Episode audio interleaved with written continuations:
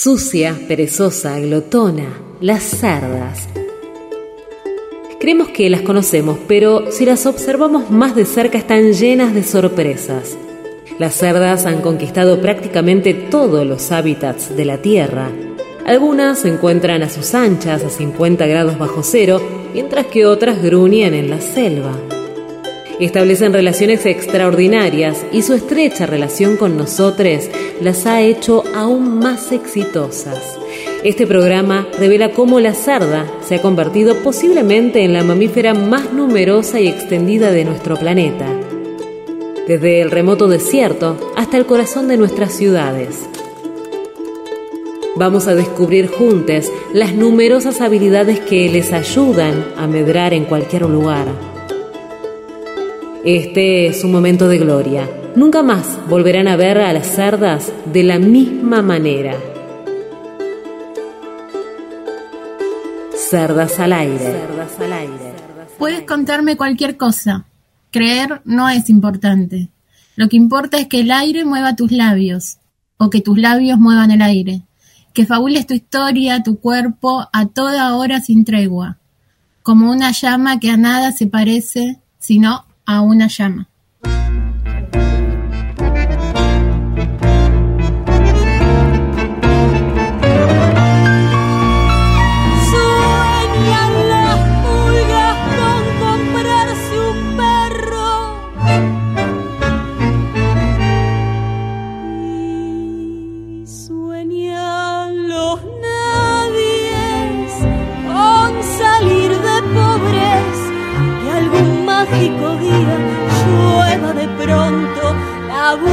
Buena suerte, que llueva cántaros, la buena suerte.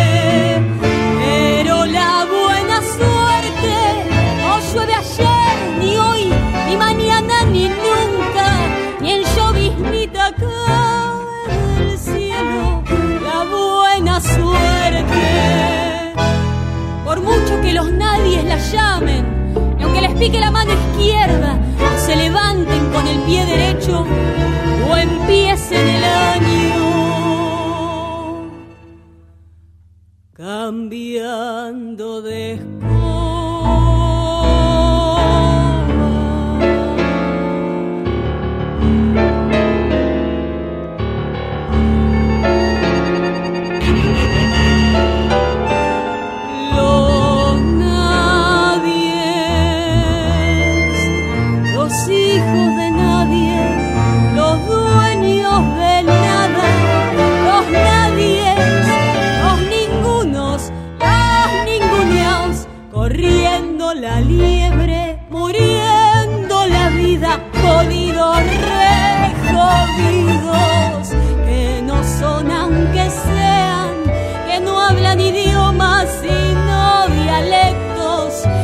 profesan religiones, sino supersticiones, que no hacen arte sino artesanía, que no practican cultura sino folclore, que no son seres humanos sino recursos humanos, que no tienen cara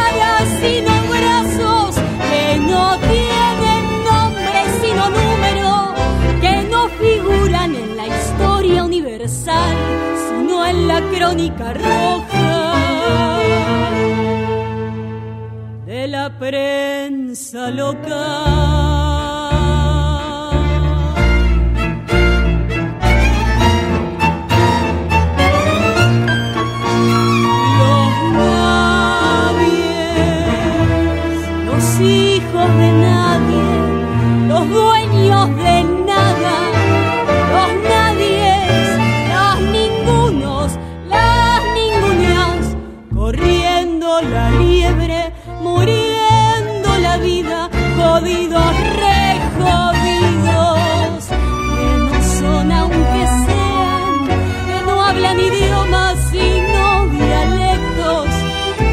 Profesan religiones, sino supersticiones, que no hacen arte sino artesanía, que no practican cultura sino folclore, que no son seres humanos sino recursos humanos,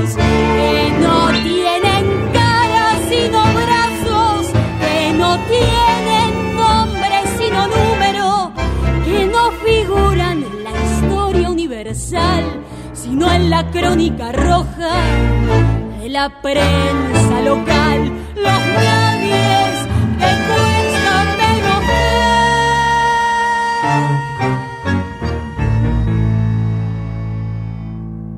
La bala que los mata.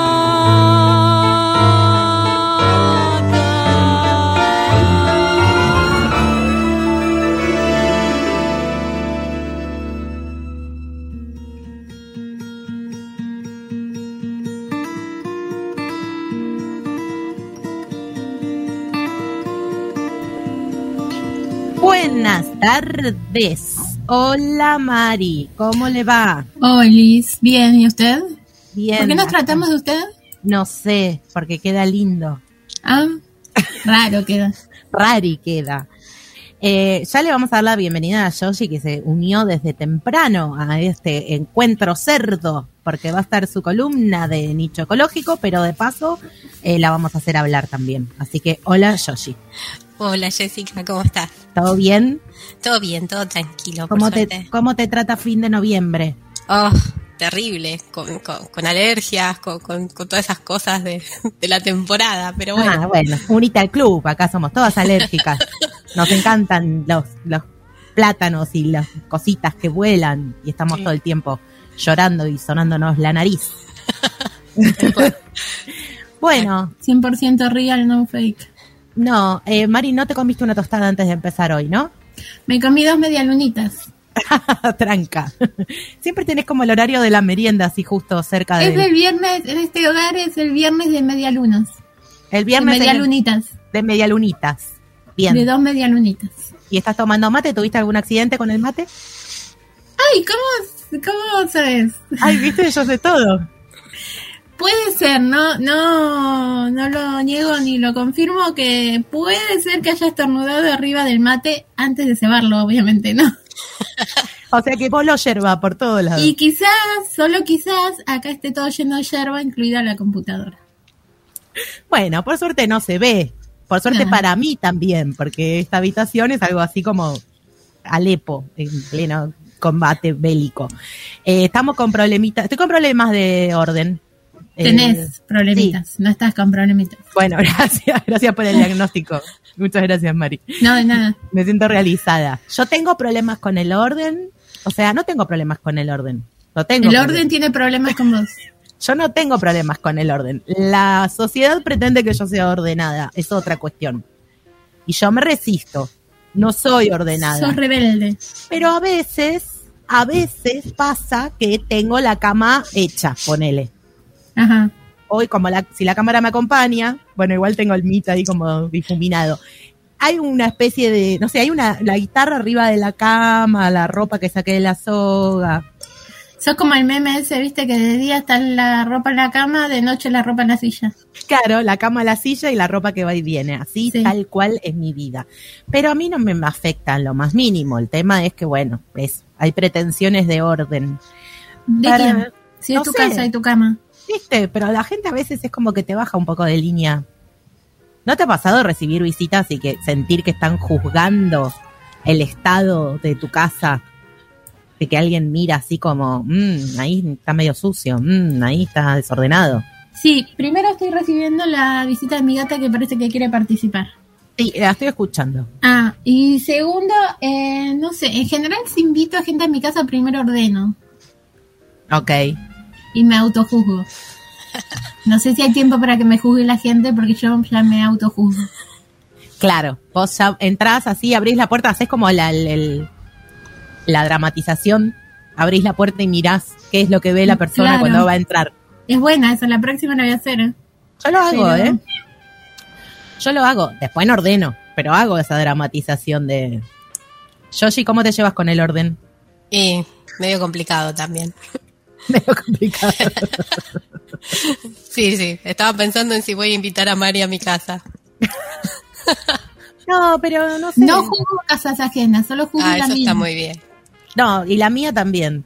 No, no la jugué nunca, no seas mentirosa. Ya, ya contamos acá la anécdota una vez de que Mari vino a ordenar mi casa. Pero te juzgué alguna vez porque estuviera desordenada, no.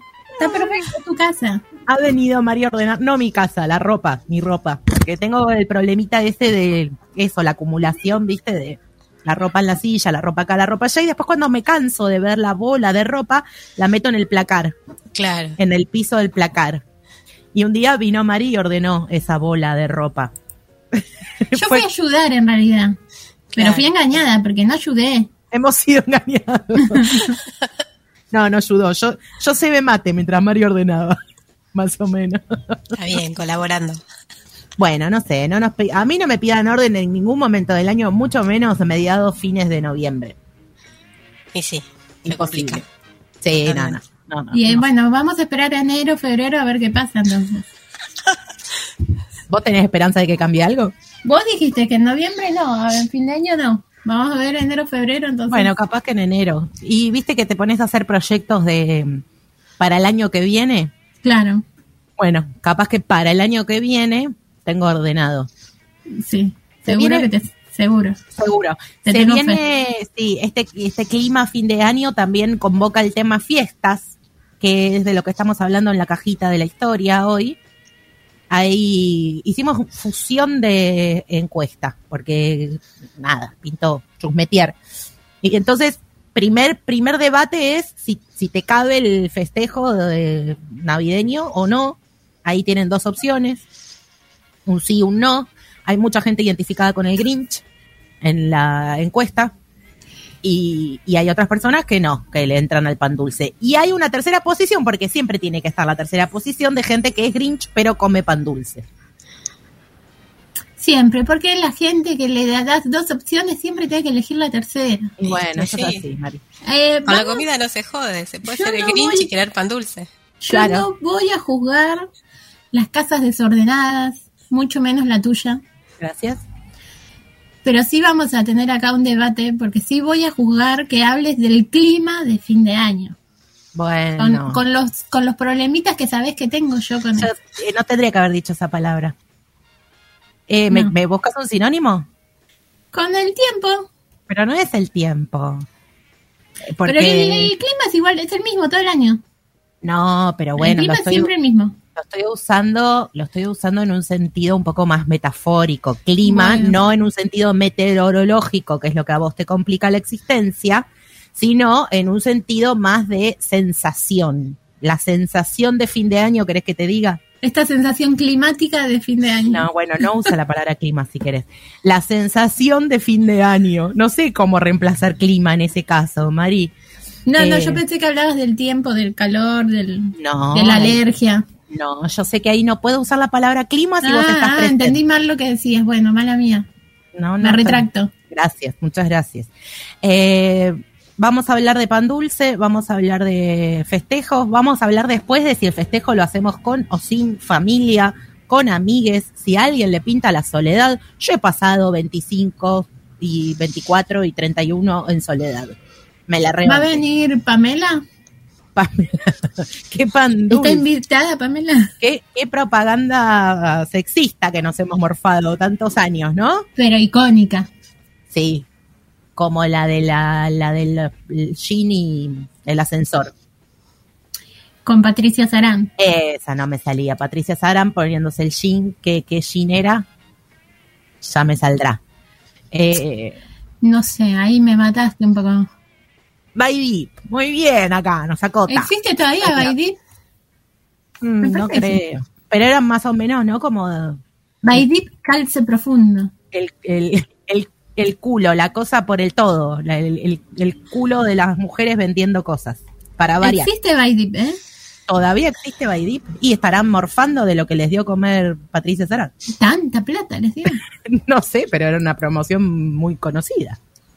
Bueno, tenemos temas serios también. ¿Vos querés abordar alguno? Abortar, pensé, no, bueno, no Sí, sé, está en el programa, después capaz. Eh, hay elecciones en Chile este fin Ay. de semana. Hay elecciones en Chile el domingo. Parece que vamos a tener corresponsal, que soy yo, y me tienen que, la producción, que vos sos parte de ella, me tiene que pagar el pasaje a Chile. Y la ¿Cómo? estadía para que yo vaya a ser de corresponsal. ¿Cómo te ves cruzando en mulita? puede ir de mula. De Y mula. le pasa ¿no? unos pesos. Oh, peligroso, Mari, peligroso. Bueno, hay elecciones en Chile, para variar, hay candidato de la ultraderecha, este, el muchacho Katz. Katz. Eh, ¿por, qué, por, qué sigue, ¿Por qué sigue apareciendo la derecha en las elecciones? Y después tenemos a Boric, que es el, el candidato por la izquierda, que Mari me ha compartido el, el spot.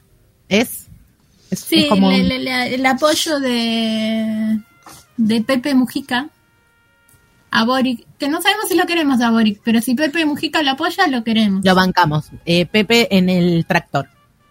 Sí. Eh, y muy joven este señor, este buen hombre, Sí, más joven que nosotras. que vos.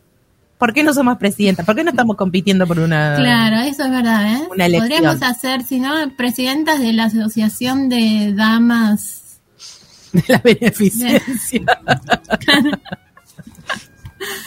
Ay, me encanta, me imaginé así con un sombrero grande, con tul, con flores. El rodetón, la señora. Paca- pacatas y paquetas. Sí, No, eh, no te me sigo. gusta, ¿eh? Medio Bueno. paqueta soy, medio paquete. Paquete. Medio paquete. Eh, bueno, y si no ganan con el 50% más uno, que es la, la mayoría, eh, van a segunda vuelta el 19 de diciembre. Parece que va a haber segunda vuelta. Así que veremos qué pasa con esto, si vuelve la derecha a, a Chile. Tratemos de que no. Esperemos que no. Igual creo que hasta ahí más Boric era el que querían, pero bueno. Y Bueno, pero viste que, claro, últimamente en estas eh, situaciones eh, de elecciones estamos siempre con el mal menor, votando el mal menor. Como que Sí. no, no está viendo una propuesta muy superadora. Es como decir, bueno, antes de que vuelva a la derecha, voto esto. Pero mucho convencimiento no hay. Tratemos de que no vuelva a la derecha. Bastantes problemas estamos teniendo en el país. Eh, de- de- yo no, yo no, no sé qué va a pasar acá, ¿no? Pero es como que todo este, este reclamo por la inseguridad de Esper diciendo cosas y mi ley y qué sé yo, eh, después terminan viéndose en los hechos como sucedió esta semana en el caso, con el caso de gatillo fácil que hubo de, de Lucas.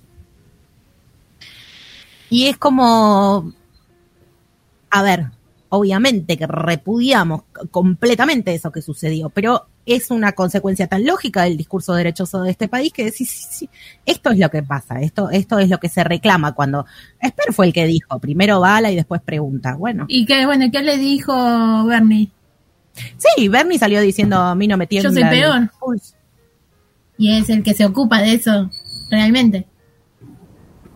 Bueno, tremendo. Bueno, yo eh, acá con datos súper importantes. Vos hablas ver. de gatillo fácil. ¿Y vos de qué vas a hablar? Yo te quiero contar que este señor que tiene 35 años no sería el presidente más joven del mundo, ¿eh? Si gana. ¿Quién fue más joven? Sebastián Kurz, de, ¿De? 33 años, en Austria.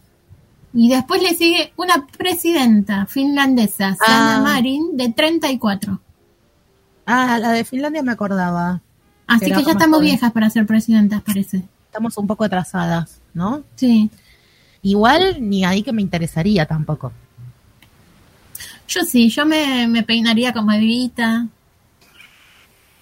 Vos todo por el look, look Todo por el look. presidencial. Sí, mi vida es un look. Eh, yo creo que es un poquito más que la ropa y el peinado la cuestión. Ahora que te vas a empilchar bien, seguro. Obvio. Y además es re fácil conseguir la ropa porque mandas a alguien que te la compre, No compran. que te la busque. Claro, que te vaya a retirar los canjes. A decir, quiero usar un, no sé, tal cosa.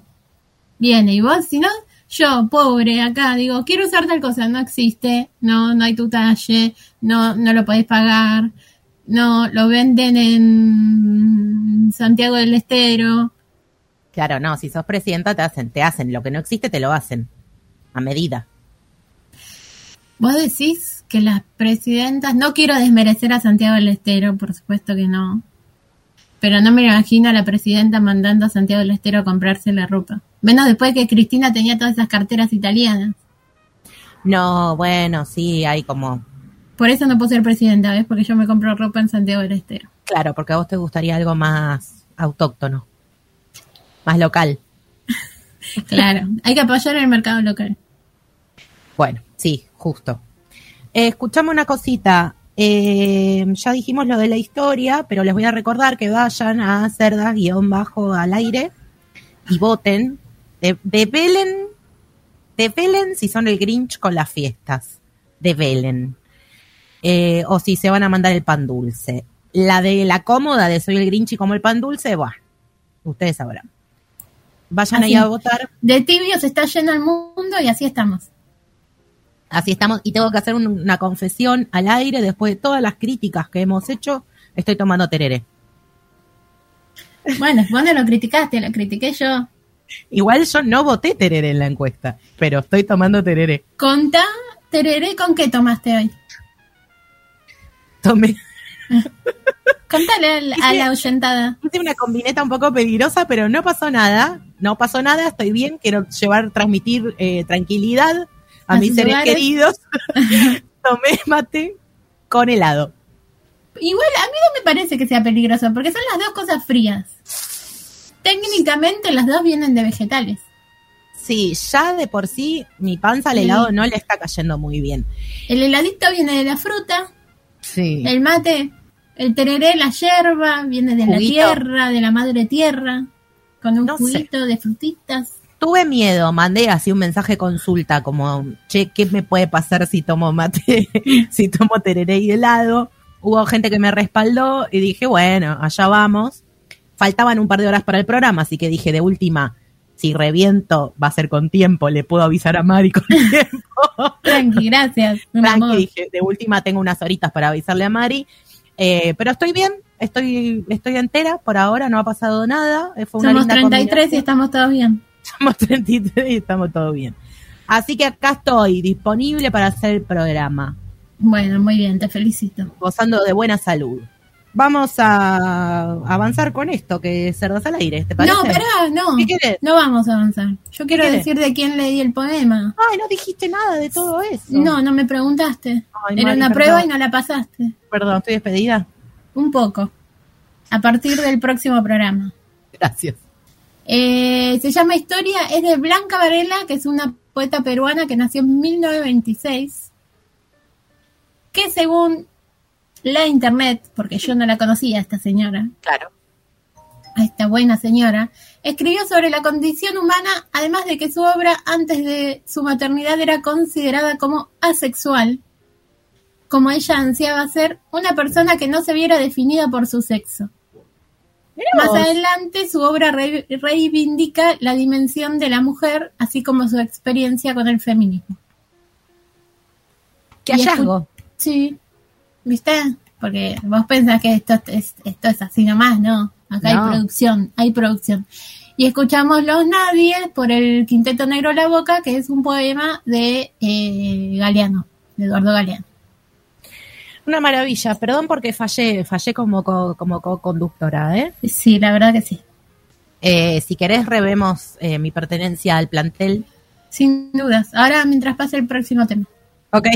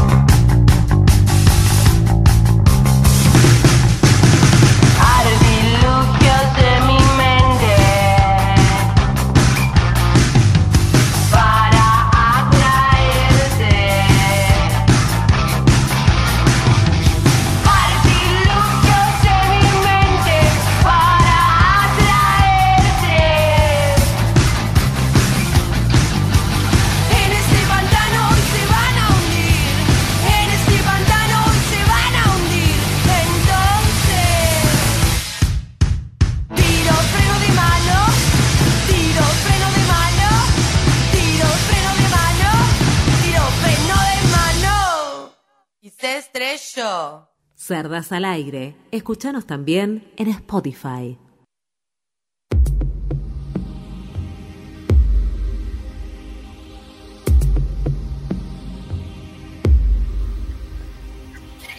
Bueno, acá estamos de vuelta. Ya estamos revisando las reacciones de la oyentada para la encuesta. Está peleado, voy a decir. Ya es un cliché, pero es cierto. Está peleado. Nada más. Bueno, me parece bien. No podemos decir nada de ninguna de las dos. No, después, después continuamos con esta cuestión entre si te cabe la, el festejo navideño o... Ah, qué un- miedo me dio. ¿Qué pensé que iba a Empezó fuerte. Si ¿Que te si te cabe, cabe? la... Y la verdad que sí. Ah, Sí, un poco sí. Pero ahora le vamos a dar paso a nuestra invitada, columnista invitada, que la vamos a presentar como correcto. Nicho ecológico.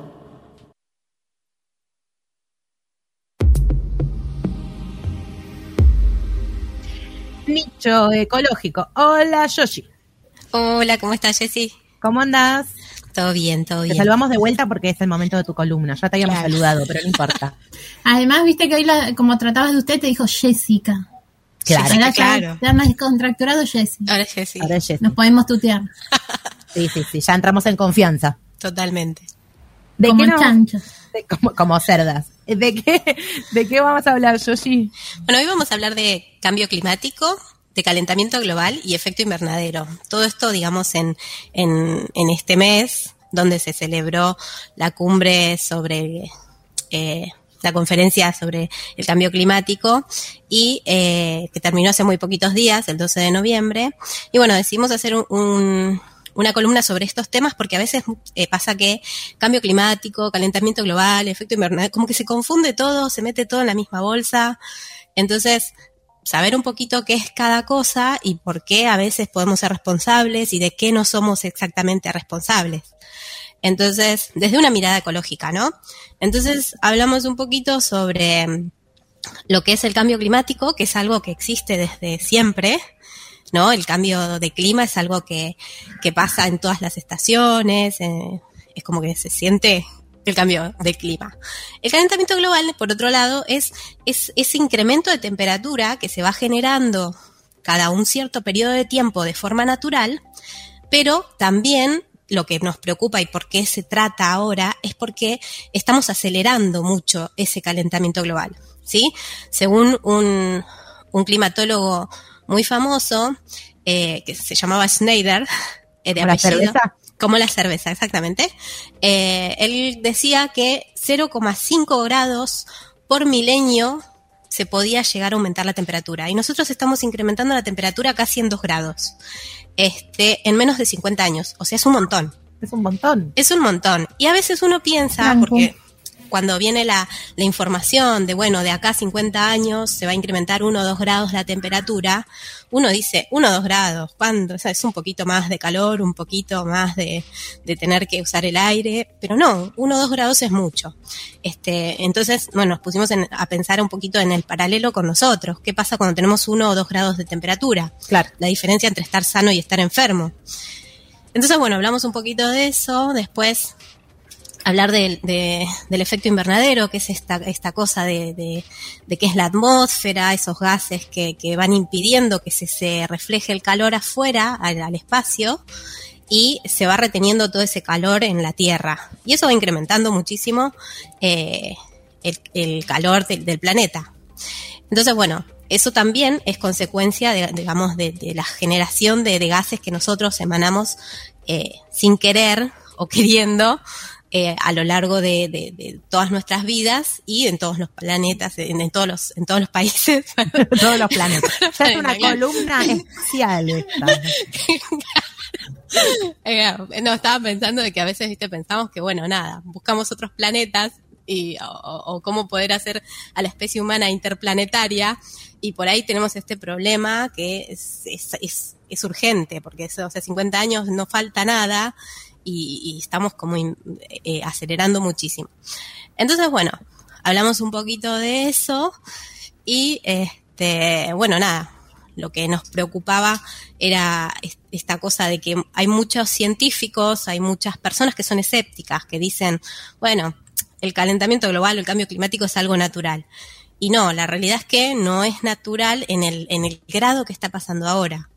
O sea, hay un porcentaje que es mínimo eh, natural, pero hay otra, otro aporte, que es el aporte que se le llama antrópico, que es el aporte humano, que es enorme.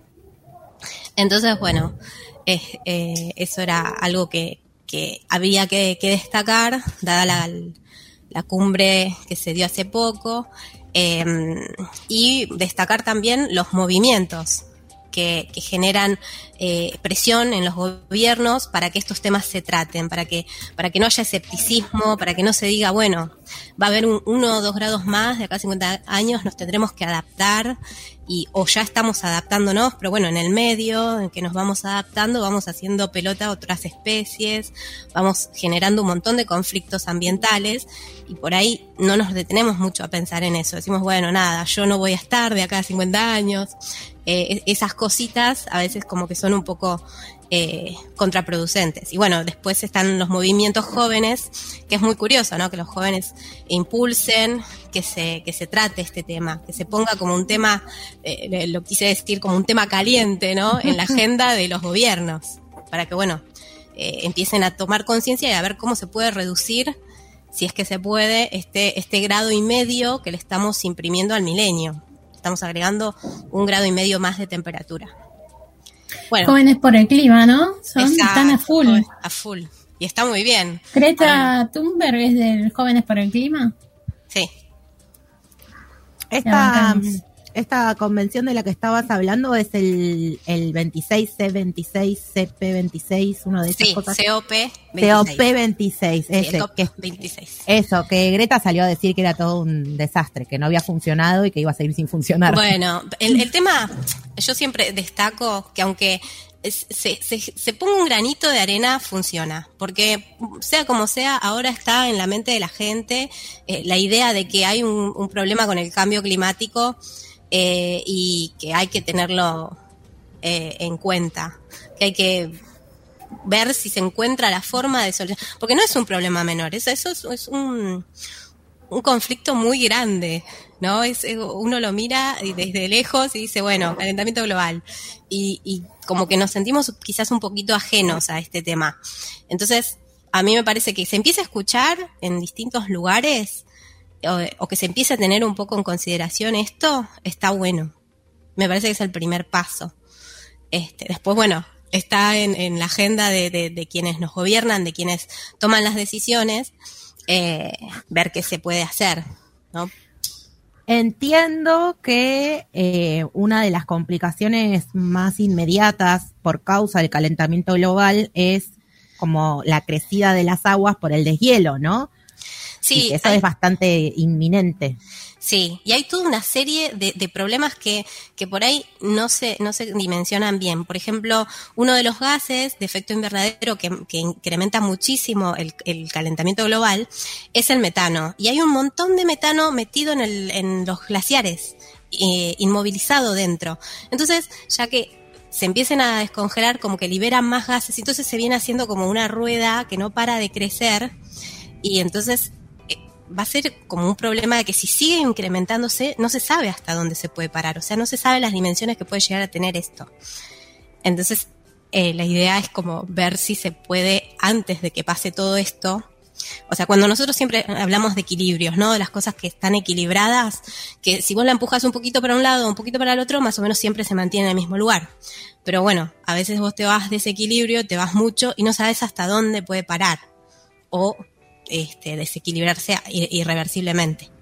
Claro, sí, va a Entonces, parar en algún momento. Claro, entonces esta es, es una de las cuestiones. Y aparte, todos los otros problemas, o sea, eh, que, que haya deshielos genera un montón de, de conflictos en las mareas, o sea, se cambian un montón de, de, de equilibrios, valga la redundancia. Sí. De la Este, flora, de la fauna. de- del- sistema de, todo.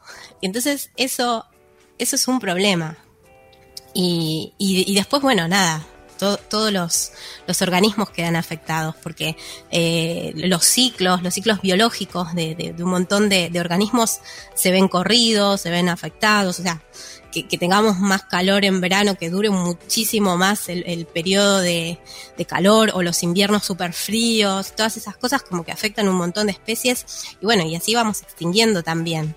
O sea, Claro. eso podemos decir que es nuestra responsabilidad porque ese incremento es muy acelerado como para que las especies lleguen a adaptarse en menos de 50 años. Pienso también en las migraciones y las migraciones e emigraciones de las especies, ¿no? De los, los Sí. pájaros, las tortugas, no sé, los que se emigran, no sé quiénes son. Sí. Todos los que emigran. Las mariposas también sé que emigran, como que van a un lado y que tienen sus nidos y después se van a otro porque ahí se aparean y después. Y eso tiene que ver con el, el ciclo, ¿no? Donde hace frío, donde hace calor, si esos ciclos se alteran, también se, se alterarán todos esos ritmos. Sí, totalmente. O mi- mismo las, las especies que se ven varadas en, en las playas, porque pierden el rumbo, porque, o sea, sienten, se quedan perdidas eh, por, por, por los distintos, por las distintas corrientes, y todo eso, bueno, viene todo generado por lo mismo, todo tiene que ver con todo. Siempre nosotros decimos esto, con Paulina pensamos que hay que tener en cuenta todas estas cuestiones.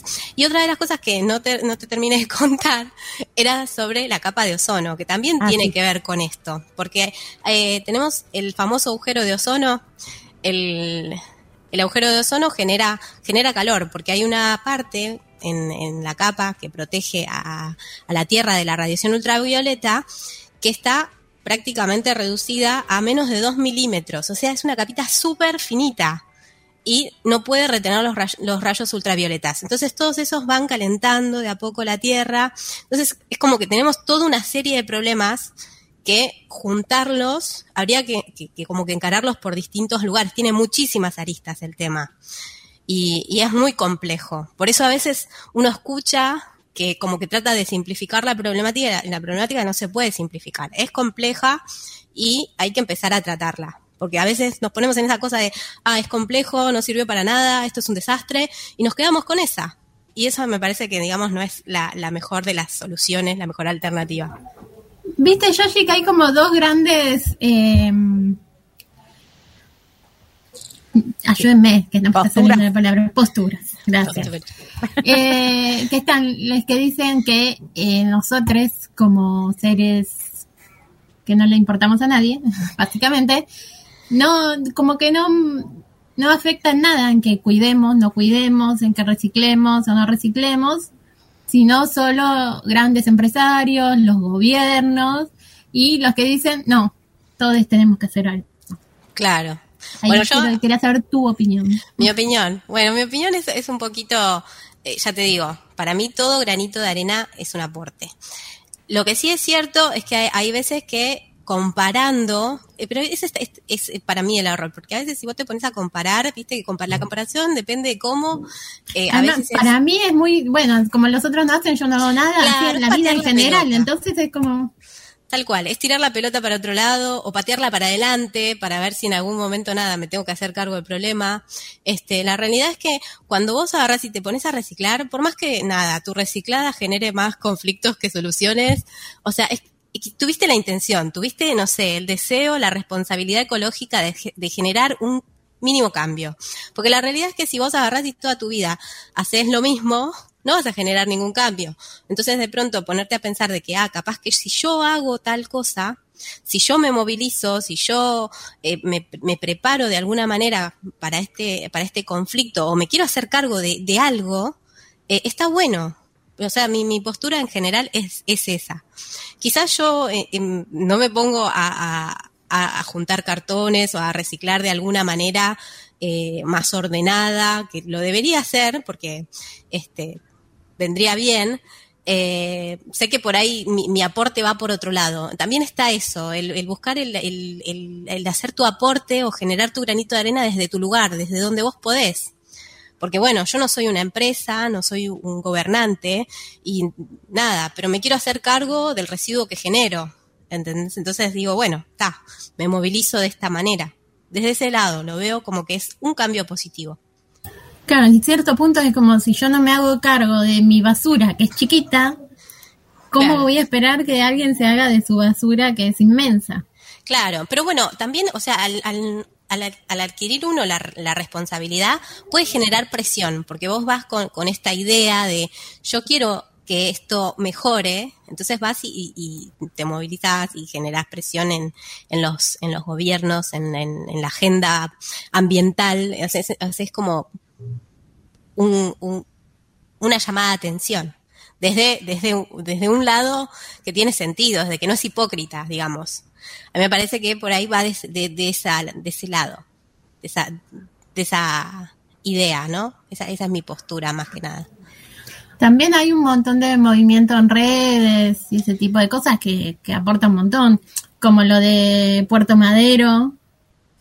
Va, Puerto Madero no, em, el lugar este que se venció el alquiler y que lo están vendiendo, que podría ser todo verde y ahora quieren hacer edificios en Capital. Para variar. Costa Salguero.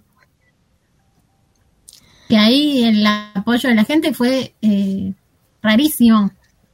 Está bien, por ahí fue un impulso también de Futurock y eso, entonces muchos oyentes aportaron, pero es verdad, eh, hubo, eh, nunca había pasado que hubiera tanta gente atrás de eso como apoyando el que no se venda, el que se haga todo verde, el que sea para la gente, digo, tenemos un río y no, acá en pleno capital, acá como si yo viviera en capital, eh, Se hace cargo. Claro, yo me, yo me creo porteña. Me autopercibo porteña.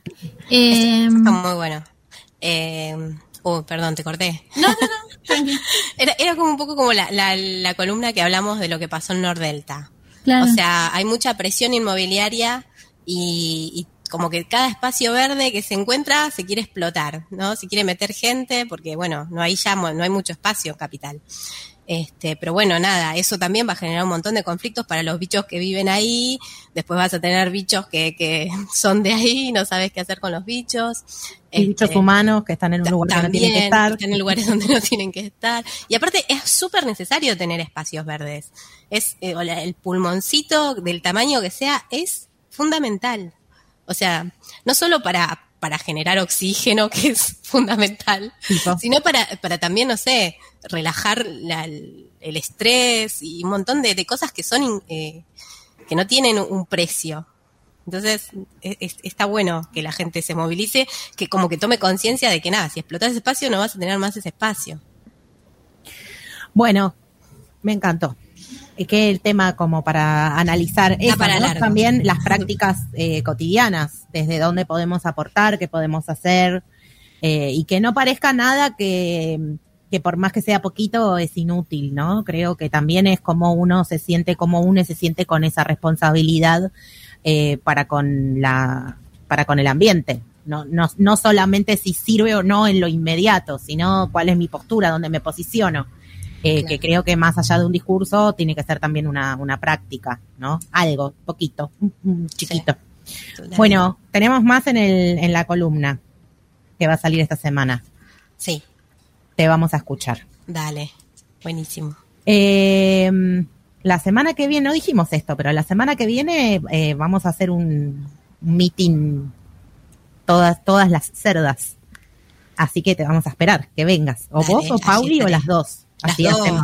Las Sí, dos. Las dos que nos quedamos las dos con ganas de hacer la, la columna en conjunto. En conjunto, sí, sí, sí, vengan todas. Eh, así nos, nos escuchamos y nos saludamos en el último programa de cerdas. Mari, ¿quieres decir algo más? No, que me encanta nicho ecológico. Ay, Fan de, fan de nicho ecológico. Muchas gracias. Muchas gracias, Yoshi. Siempre fan, Bueno, nunca infan. Nos vemos. Chao, chao. Cuídense. Chao, chao.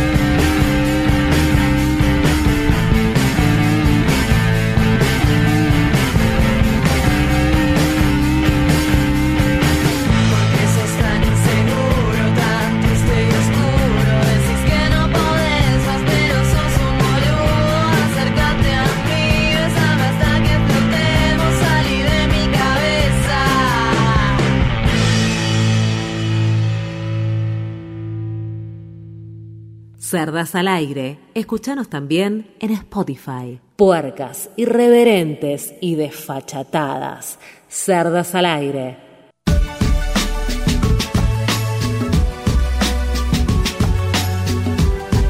Bueno, volvimos. Qué temita, ¿eh? Para mi ley que lo mira por TV. Ah, Sí, cómo me enoja la- los negacionistas del yo creo que Milei y Trump nos escuchan los dos. Mm, seguro, están interesadísimos en este programa, Sí, en la bajada de línea que hacemos. sí, sí.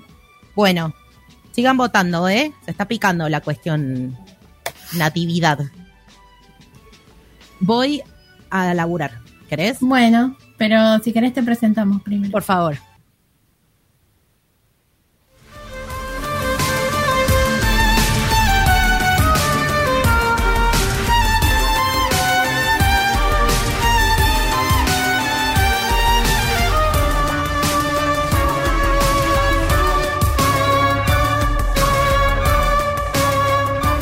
Te recomiendo leer Muy bien, acá estamos. Último te recomiendo leer del año.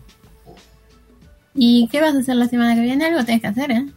Pero te recomiendo leer, no voy a hacer más. Porque tengo que leer mucho para esta columna. Y yo creería que está haciendo la idea. Sí, porque si yo recomiendo leer, eh, tengo que leer también. Eh, eh, voy a cerrar la ventana, le, cuen- le cuento a la cámara, porque me está llegando mucho ruido. Ahí está. Eh. Sí, nos estábamos dando cuenta justo. Sí, pero ahí, hora pico, ¿viste? hay gente que recomienda películas sin haberla visto, qué sé yo. Bueno, obvio, Pasa. yo no, no leo toda la bibliografía de las autoras que recomiendo, ¿no? Pero tengo que Ay, leer para... No, todo no. Ni leo tanto como la gente cree. Viste que cuando sos bibliotecaria te dicen, lees un montón, ¿no? Y no. No seas mentirosa que sí. Pero no leo tanto como la gente flashea que leo. No leo todo. En la biblioteca te dicen, vos te leíste todo lo que tenés acá. no, imposible. Pero bueno, sí, leo mucho. Vamos a hablar, porque por lo que estábamos comentando hoy al principio del programa de las elecciones en Chile, acá la productora me sugirió el tema, escritoras chilenas. Ay, qué buena productora que La tenés. verdad que una velocidad, me dijo, ¿y se Mm. habla de, de escritoras chilenas?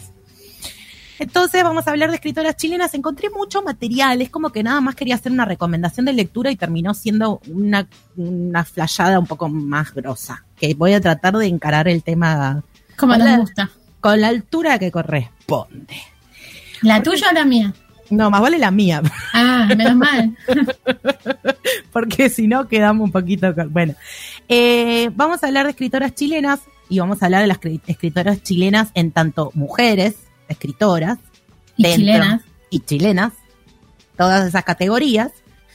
Eh, y encontré unos artículos de donde después los voy a mencionar, de donde saqué algo de, de este contenido, que tienen una perspectiva muy interesante porque hablan no solamente de la escritura de estas mujeres, de la, de la escritura eh, ficcional, de la poesía, de los géneros que, que curtían, sino solo- también de su rol como críticas, críticas literarias. Procedo, Proceda. procedo.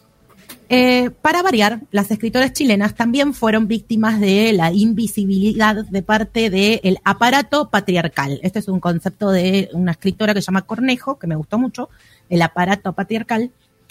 Y si bien eran independientes, porque podían escribir y eran publicadas, quedaban condicionadas bajo una autonomía vigilada. Otro concepto que me encantó. Era como, bueno, vas a escribir, pero te vamos a estar como mirando, te vamos a estar vigilando. Desarrollaban eh, su literatura en géneros que se consideraban menores, lo cual también es una perspectiva, ¿no? Como los diarios, los diarios de vida, los, diarios de viaje, la prosa poética o las cartas, el género epistolar. Hay mucha eh, producción en este momento editorial de compilaciones de cartas entre autoras. Ah, mira. Y en estas cartas también ejercían la crítica literaria. ¿Qué es la crítica literaria? Es un texto, pensémoslo por escrito, ¿no? En el cual quien emite el texto expresa su punto de vista sobre las producciones literarias. Es un, es un, es un discurso del género literario también, la crítica literaria, pero Ajá. desde otro lugar que no es ficcional, sino generando un análisis de los textos, que tampoco es un análisis, eh, digamos, como que te cuentan de qué trata una novela, ¿no? No es un análisis literario, es una crítica. ¿Puedo hacer una pregunta que no tiene nada que ver? Sí, para variar. Como Sí, siempre. Sí. ¿Puede ser que no exista el género literario que no sea ficción? Porque aun cuando es periodístico, siempre tenés un- una subjetividad y siempre tenés una forma de relatarlo. Eh, sí. A ver, la subjetividad no implica ficcionalidad. No, bueno, pero tenés siempre como una forma de ver las cosas que no necesariamente, y además no es en el momento, Sí. digo, no, de- no es no ficción. Bueno, si partimos de la premisa de que no existe la verdad, con Existe la verdad y, la la, verdad. verdad. entonces todo podría considerarse ficción. A- En algunos casos no hablamos de ficción, sino de subjetividad. Pero, por ejemplo, el género ensayístico, los ensayos, hay una carga fuerte de subjetividad, pero no por eso es ficcional. No por eso estás creando, o sea, ficción remite a que vos creás un mundo, personajes, le das vida o cargas de determinado sentido a, las palabras que usás, como por ejemplo en, la poesía, ¿no? Ahí, ahí está la, la ficción de la poesía, de descargar de un sentido a las palabras, que es un sentido subjetivo también.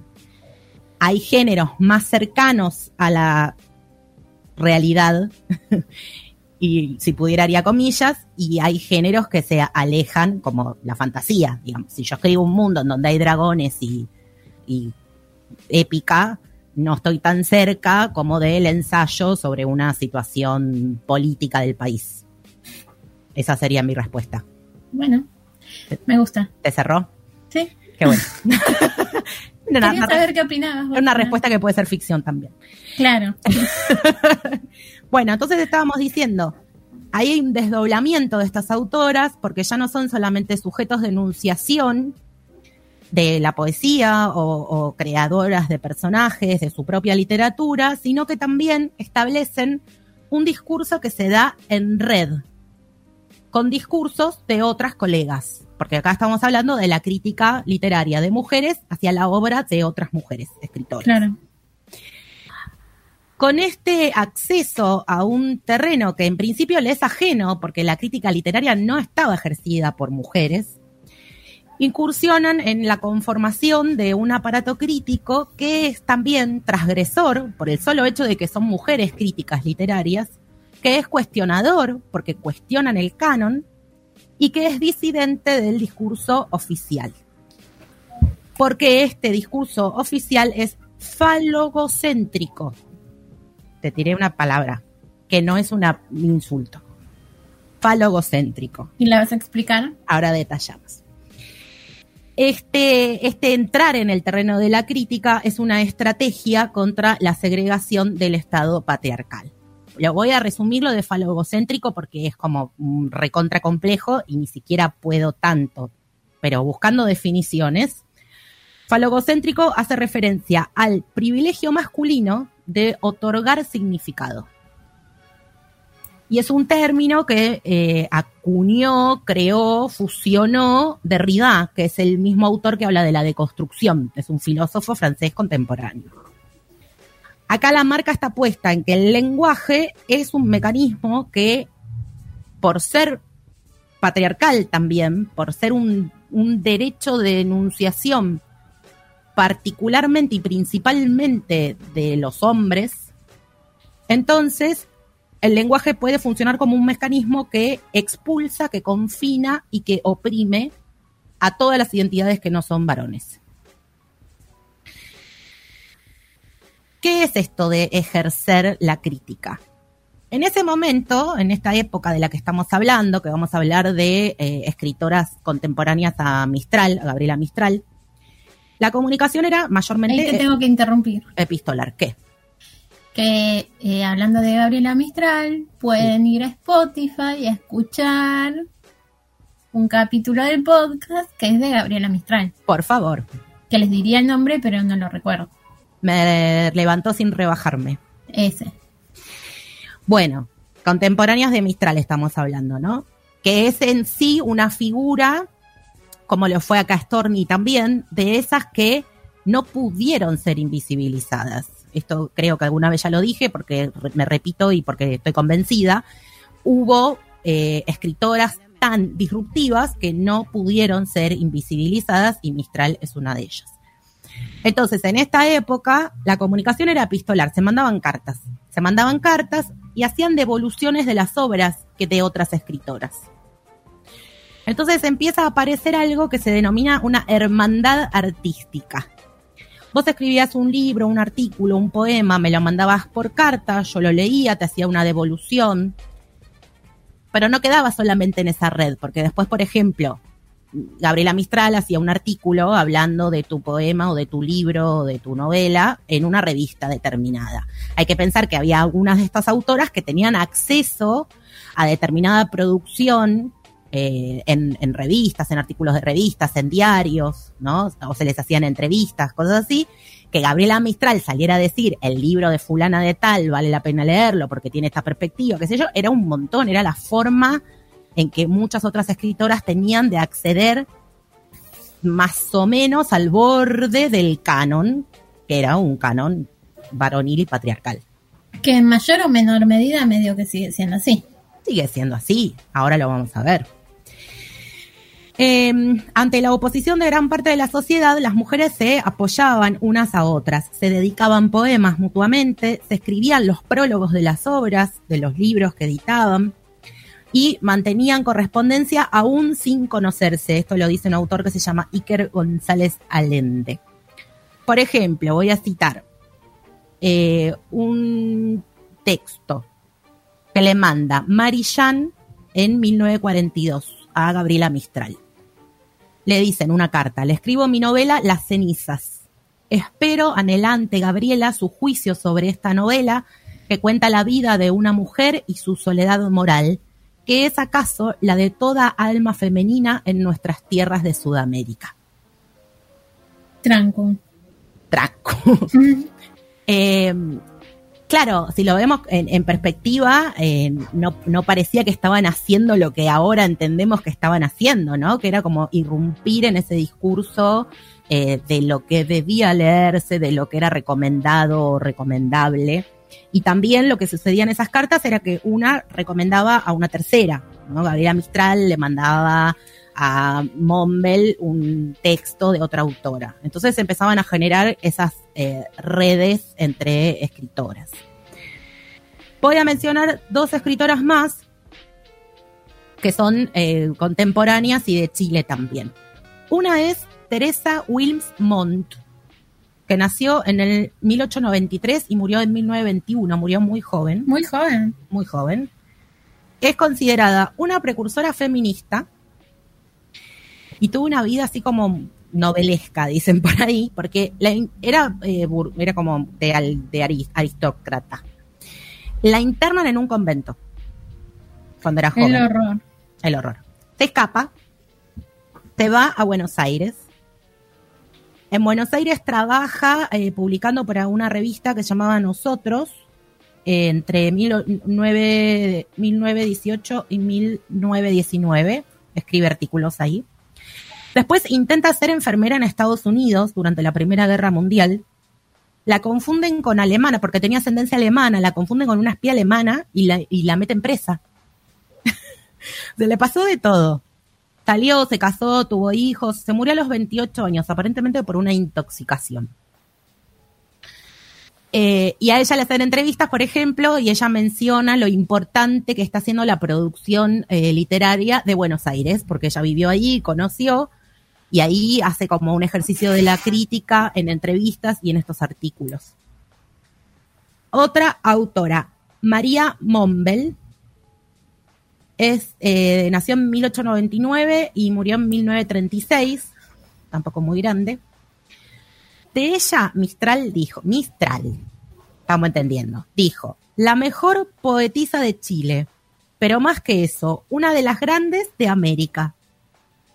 Próxima a Storni por la riqueza del temperamento y a Juana de Ibarburu por su espontaneidad.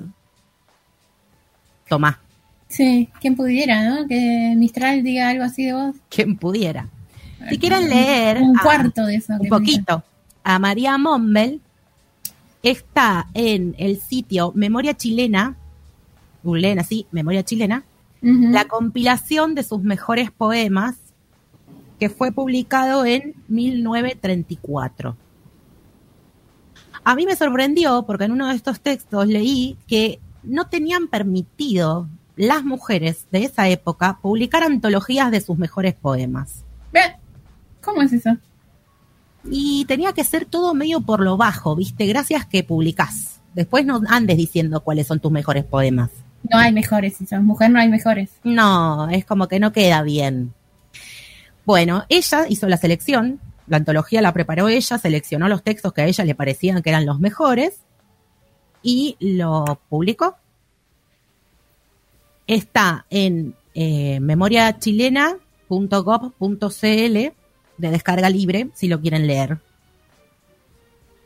Siempre decimos, acuérdense que estamos hablando de que esto es 1934, las temáticas son con un tono un poco romántico, eh, habla mucho del amor, habla de cuestiones heterobinarias, ¿no? Porque estamos en Claro. otro momento histórico, Siempre hay que tener el contexto en cuenta. la época histórica, pero digamos, lo disruptivo de estas autoras no son a veces las temáticas en sí, sino el hecho de que publiquen. Eso Claro, el hecho ya de escribir es un montón y encima que las publiquen, de que las publiquen, de que escriban, de que vivan de la literatura, lo cual ya era un montonazo, de que sean invitadas, de que reciban premios, ¿no? Eso era lo, una locura.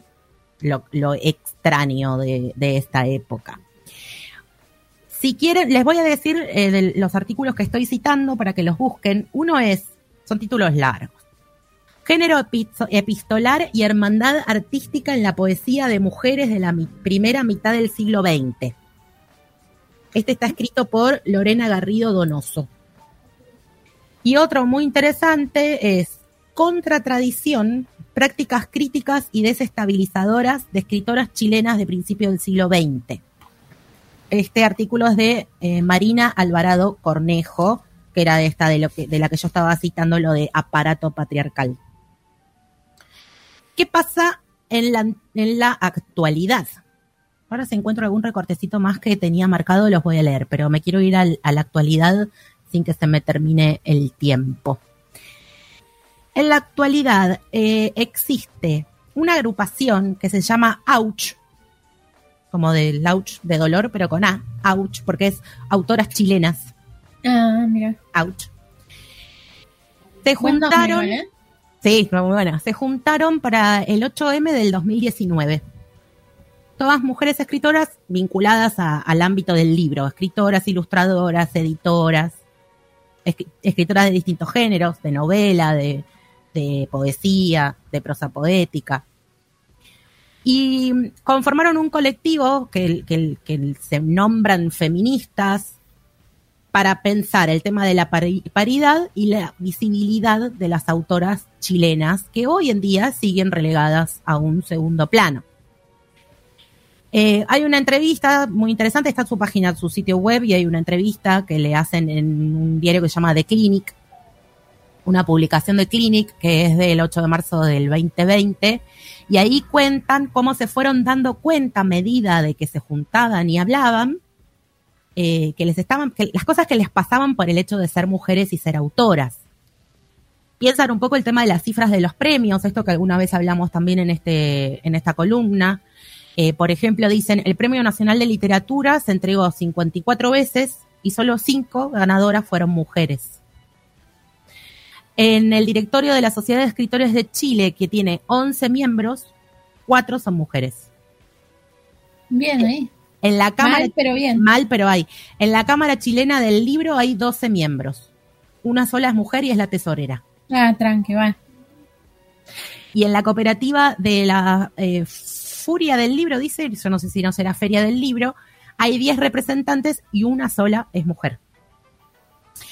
Entonces, este colectivo, Ouch, generó eh, comisiones, hay una comisión internacional, hay una comisión de educación, eh, hay comisiones de mm, política para, para elevar demandas eh, de, de carácter político. Y empiezan a contar ellas cómo padecen el ninguneo, el encasillamiento, esto de que porque lo escribe una mujer, retomando el tema este del término falogocéntrico, hay una autora de este colectivo que se llama Pioa González, que cuenta en primera persona cómo lo sintió esto. Dice, escribí una novela de ficción histórica. Y la crítica fue buena, pero en un diario dijeron, este es el punto de vista de una mujer sobre un hecho histórico. Porque como que tiene que estar la marca, ¿no? Ahí, de que, bueno, esto es lo que opina una mujer. El comentario era, se nota que es mujer. ¿Qué? Bueno, estas cuestiones abundan. ¿Se terminarán algún día? no creo. Esta misma, este mismo colectivo de Ouch, junto con otros que, que trabajan por, por la visibilización, voy a repetir esta palabra ahora porque no encontré un sinónimo, armaron un ciclo de visibilización de escritoras chilenas que se llama Invisibles, la historia de la literatura que no te contaron. Esto está sucediendo ahora, empezó el 9 de noviembre, continúa durante todo diciembre y va a seguir en febrero marzo del año que viene o marzo abril. Así que les tiro el dato por- para que escuchen y, y vean. Eh, hacen conversatorios y lecturas dramatizadas.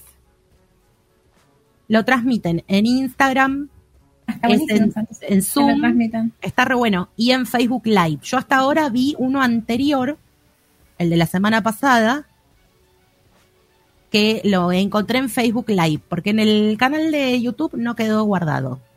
Supongo que después lo subirán. El último que vi es uno sobre Maipina de la Barra, que es una autora chilena que viajó, hizo el primer diario de viajes de esa época, estamos hablando de principios de 1900. Está eh, de libre descarga también, así que si buscan Maipina de la Barra lo van a encontrar. Y ella viaja a Buenos Aires. Está muy interesante este, por ejemplo, que vi, porque hay, eh, están las que investigan, Patricia Espinosa en este caso es in- investigadora, Paulina Bermúdez y Diana Rivera son las moderadoras, y hay una actriz que se llama Camila Gómez Power, que dramatiza, hace la lectura dramatizada de un fragmento del texto de Maipina. La verdad, hermoso todo, porque vos escuchás como la parte más de la investigación, la biografía, el relato sobre la autora, y después la actriz hace una pequeña dramatización. Esta fue como muy, eh, muy sensible, así como terminé llorando. Va, para variar. Bueno, sí. Eh, bueno, me encanta. Así que busquen, se llama. Invisibles, la historia de la literatura que no te contaron.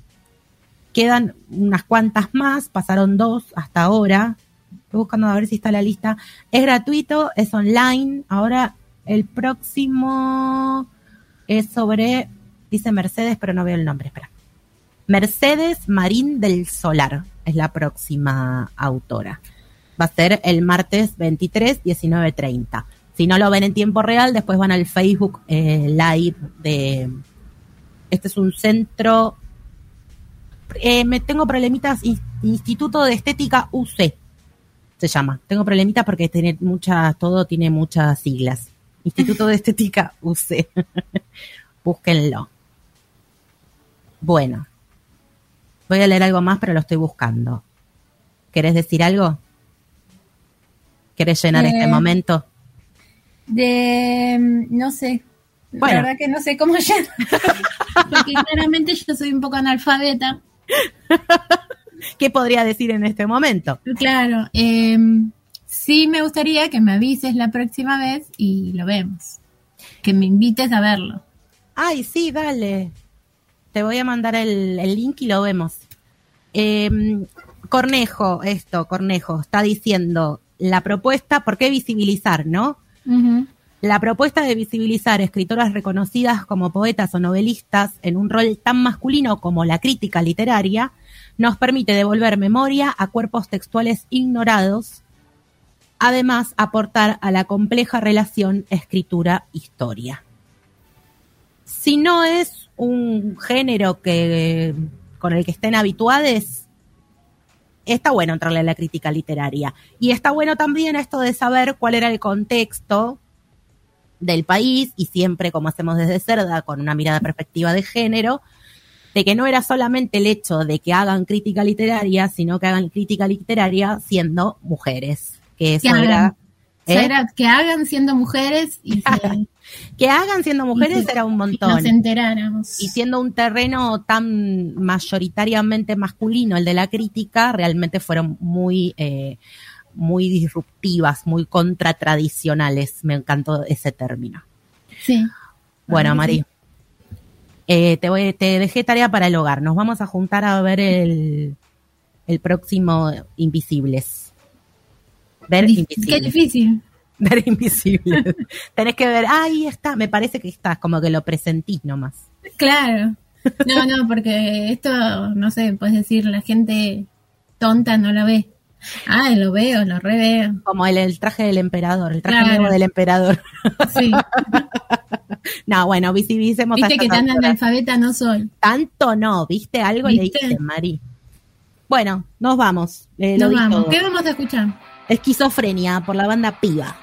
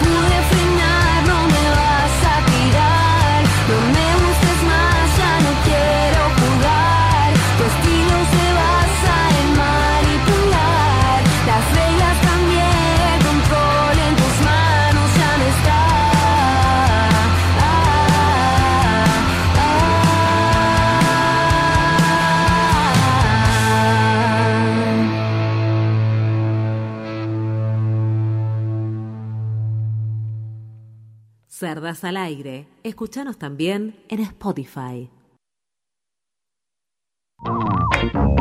Cerdas al aire. Nueva temporada.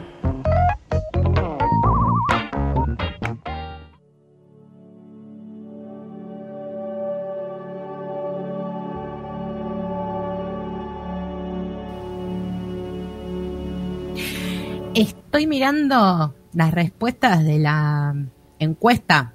Hubo un giro. Hubo un giro inesperado, Un ¿eh? plot twist. Hubo un giro inesperado. Hay una leve tendencia hacia una de las dos posturas, que no voy a decir cuál es. Y hay bastante gente votando la cuestión esta de si con familia, con amigues o soles. El suspenso. Vamos a La dejar... gente muere de intriga. Sí, como siempre, nosotros generamos este clima Terrible. de suspenso. La gente tiene, se está haciendo caca encima del. Te volví a usar clima, ¿viste? Sí, me parece muy bien. Porque soy peleadora. Bueno, No, está perfecto. Yo que quizás Ah. no estaba prestando la suficiente atención. a mí me dijeron que se viene una columna así como un mashup. Algo así. Algo así, Un híbrido. una fusión, Sí, pero igual una presentación le vamos a mandar. sí. Al azar, Como no había una específica, elegimos la que te gustaba a vos. gracias. Es para mí, para que yo la escuche, por Sí. favor.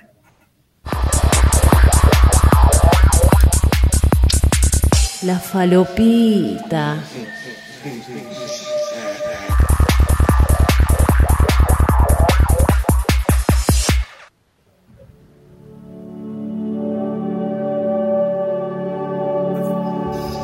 Qué bien que le hace a mi alma la falopita.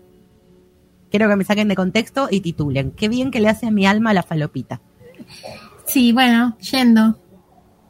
Eh, a ver, ¿Trajiste ¿por qué falopita? es un híbrido? Porque traje un poco de, primero una especie de avisos parroquiales. Ok, me gusta. Me gusta sobre todo la idea de parroquia. En este programa tiene mucho sentido. Sí, obvio. Eh, sabemos que tenemos un oyente come curas, Ay, cierto. Bueno, así que le gustan los avisos parroquiales. muy bien. Eh, primero vamos a hablar de festivales de cine que están pasando right now. Muy bien. Quiero. Uno, para empezar, es el Mobile Film Festival. Que son, como bien lo dice su nombre, hechos con mobile, celular. Son películas de un minuto. Chao. Un móvil, un minuto, una película. Yendo, me gustó. Eh, 17 años tiene esto.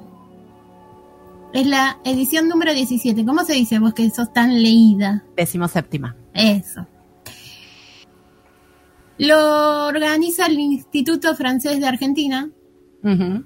Puede ser que en su página lo encuentren en francés, pero hoy no, no traje mi lengua materna francesa. no vas a leernos en francés. Traje la lengua argentina.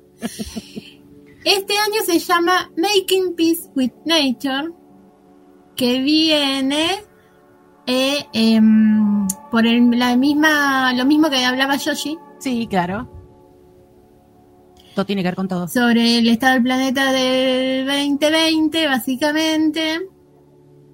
Y bueno, hay todos estos movimientos que están habiendo y todas estas cosas. Entonces este año se llama así, Making Peace with Nature, haciendo la paz con la naturaleza. Qué bien esa traducción, Mari. Ah, Trabajadísima. Sí, cuasi traductora. Eh, la convocatoria de películas será hasta el 12 de octubre, pero el festival en línea es del 2 al 30 de noviembre. O sea que ya está empezado, pero todavía tienen tiempo de ver cosas. Si no quieren ver de esto, entran a la página que tienen en, al canal que tienen en YouTube, que se llama Mobile Film Festival, y ven todo, todas las películas de ahora y de antes. Quiero decir algo, ¿puedo? Sí, obvio. Me gusta mucho el, el concepto de película de un minuto, porque me doy cuenta de que estoy teniendo como problemas para ver películas más largas. Ayer fui al cine, te conté, Sí, un poco, no mucho. Y me... No lo suficiente. Bueno, después te voy a hacer la, la, la, la crónica. me pasa que se me hace como largo, ¿no? Porque aparte en casa puedo hacer otras cosas, distraerme, voy, vengo. En el cine no, estás ahí sentada mirando la película y se me... Buenísima la película, no era mala, pero igual se me hizo como, uh, ¿cuándo termina? Bueno, a mí me pasa al revés. No querés que termine. Que me molesta que en mi casa tengo cómo distraerme, me dan a ir Ah. al baño, voy. En el cine no. Son dos horas, tres, cinco, las horas que dure la película. película fuiste a ver, Mari? Cinco horas. Eh, Lo la flor. se Ah, llevó. no, no fui. Em, atenta a la película. Claro. Me gusta eso de estoy ahí, estoy atenta a la película, y Bueno, nada más. Evidentemente lo tuyo es el cine, lo mío no. Lo mío es el cine, Lo claramente. tuyo es el cine, Mari. Igual me gusta mucho esto de las pelis de un minuto. Un minuto medio relativo. Sí. No es exacto un minuto, es un poquito más. Pero bueno, también hay que sumarle títulos, créditos, que como que eso, se ve que eso está aparte de lo que es película. Sí, porque si no, No si tenés mucho, minuto, sí. mucho crédito, te sacan la mitad de la película. A mí me pasó al revés, que dije, un minuto, una película, dale. Pero me parece una cosa súper difícil de crear. Claro. Un minuto hay que tener Poder de síntesis. poder de síntesis, de imaginación, de, de todo, como para poder que entre toda tu idea y todo lo que querés que pase en un minuto. Así que me parece una genialidad, Sí. cuando menos. Interesante. Anotado. Tiene premios, eh, tiene varios premios. El festival. El, sí, tiene 10 premios en los que se reparten 26.700 euros que equivalen a 30.000 dólares. Que equivalen a un millón de pesos. Ah, Un sí, a, a un, a un sillón de pesos. Y bueno, eso, del 2 al 30 de noviembre. Vayan a verlo. Ah, re que tienen que prender la computadora o el celular. Después tenemos en Córdoba el Festival Yatay, que es el primer festival de cine vertical. Vertical. Vertical, claro, en, en formato vertical. Ah. Cosa que es más que difícil Ay, sí. filmar vertical, porque entra mucho menos, hay que pensar las cosas muy diferentes. Claro, y hay que pensar como el arriba y el abajo, ¿no? Claro. Todo lo del costado entra muchísimo menos, cómo vas a hacer los cuadros, cómo... la verdad que también está buenísimo. Es el tercer festival. El primero se hizo en 2019, presencial, el de 2020 fue solo online. Ya sabemos por qué. Sí. Y bueno, y este año se vuelve a hacer presencial. Y ¿Dónde- dónde este es es el 26 de noviembre en Córdoba. Ok. Vamos. Son dos días en realidad. 26 y 27. Si no estoy mintiendo. Perdón, Capaz me que agarró sí, una laguna. Bueno, eh, se puede chequear esto. Estos- los datos finitos los chequeamos después en internet. ¿Qué más? Y tenemos el Festival de Mar del Plata, Ese, sí. que es del 18 al 28 de noviembre. Otro que ya está empezado, pero todavía están a tiempo de viajar a Mar del Plata, tomarse el tren, Quiero. meter las patas en el agua y pasan a ver unas pelis. Este año la edición está dedicada a David Coco Blaustein, que era un director de fotografía, si no mal recuerdo. Era un cineasta, pero también trabajó, bueno, como director de fotografía y como otras cosas, que falleció. Sí. Y eh, falleció ahora este año, en 2021. Y fue uno de los impulsores de la ley de cine del, que es de septiembre del 94. Ah, mira. Y bueno, hay el Festival de Cine de Mar del Plata ya lo conocen un poco más. Sí, es es la edición número 36. Trigésimo sexta. Viste, nada, imposible que diga eso. Decimos séptima, sí, bueno. Si pensaba un segundo lo decía. Ahora está, no, olvídate, no hay chance. Sigo tomando tereré, ¿eh? Bueno, sí, te escuchamos, te escuchamos. Y como dijimos que esto era una- un híbrido Falopita. una falopita, traje droga, droga de internet. Quiero, quiero. Esas cosas que vos decís, ¿esto realmente me gusta o por qué lo estoy viendo? ¿Y son las 3 de la mañana y lo seguís viendo? Quiero, quiero, quiero. Traje mi propia droga. Cada uno tendrá su droga, pero Vas a ahí- compartir, compartís tu droga. Claro, bien. comparto mi droga. Me hace seré buena. Mirá qué buena la primera persona. es gratis, la segunda Te la cobro. la cobran en el boliche. Eh, algo que miro mucho, que puedo pasar horas viendo estos videos, es Say Yes to the Dress. Decirle sí al vestido. Que son vestidos de novia. Viste que acá se acostumbra que el vestido de novia es tuyo, te lo diseñan, te lo hacen, pero en Estados Unidos, en Inglaterra, la costumbre es que hay lugares donde vas y compras el vestido ya hecho que después te lo modifican a tu gusto o a tu cuerpo. Claro, te lo adaptan, sí. Pero no te lo. en general nadie se lo diseña exclusivamente. Ni siquiera teniendo plata, porque gastan, no, no sé, gastan Sí, una 10 mil dólares en un vestido. Y no hay tradición tampoco de que, de que sea el de tu mamá, ¿no? Como acá un que poco sí, sí, ¿o sí, ¿Pueden también.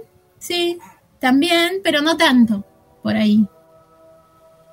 Igual es rarísimo lo de ponerse el vestido de la madre antiguo. Bueno, pero viste que Hay que tener mucha suerte que tengas un cuerpo parecido. El cuerpo parecido. Bueno, si querés te digo que yo usé un vestido de novia de mi mamá, pero otro día. te lo juro.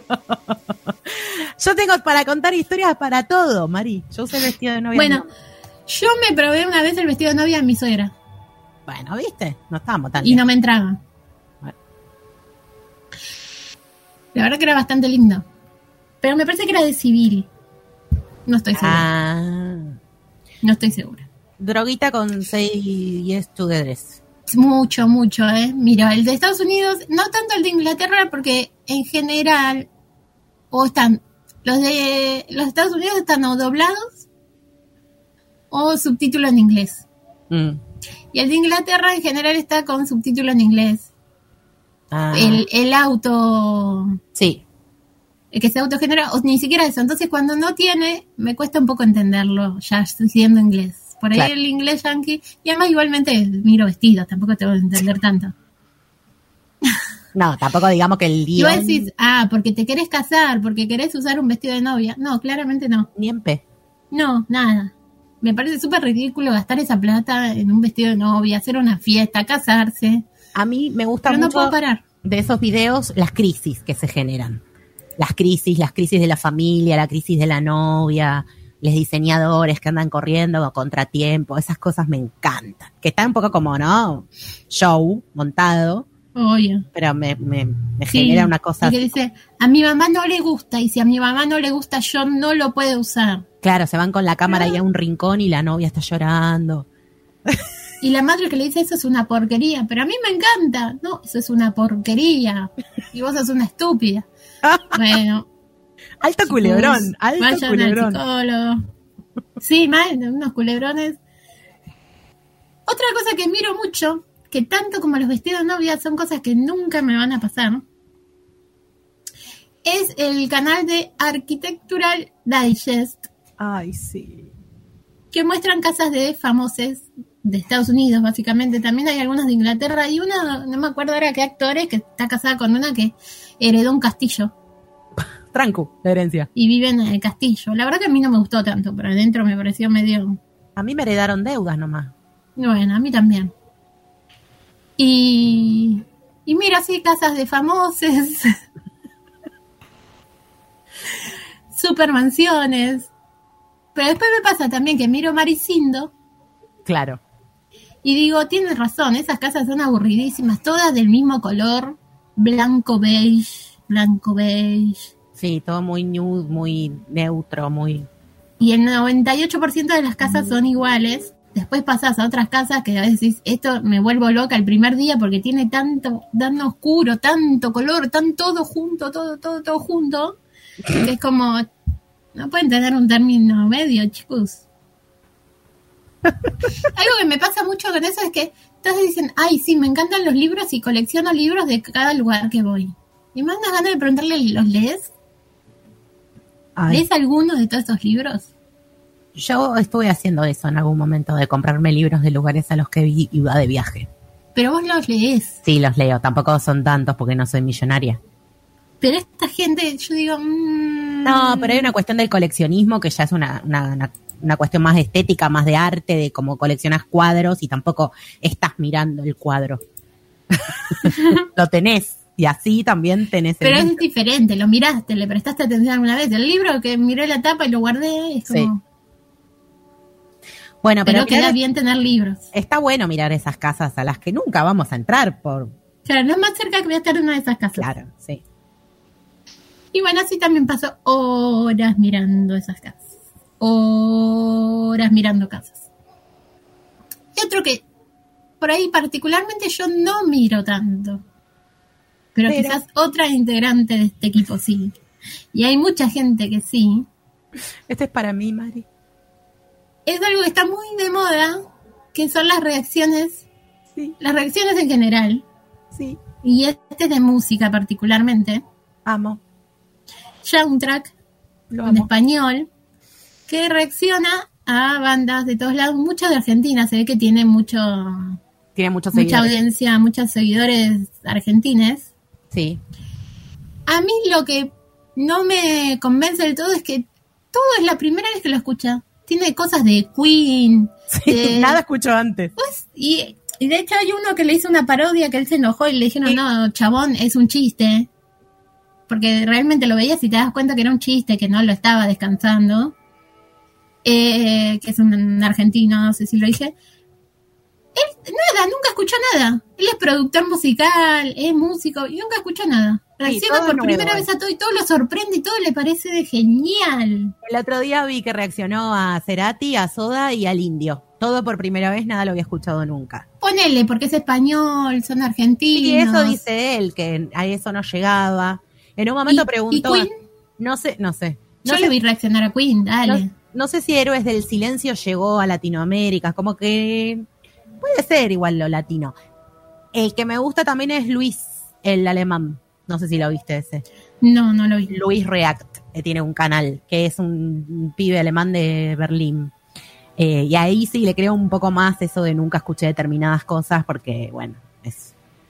Al menos de Latinoamérica está como un poquito más lejos. Claro, es un poco más difícil. Pero no sé, ya ¿qué uno escuchaste los violadores ahora con los José. Claro. Bueno, no sé.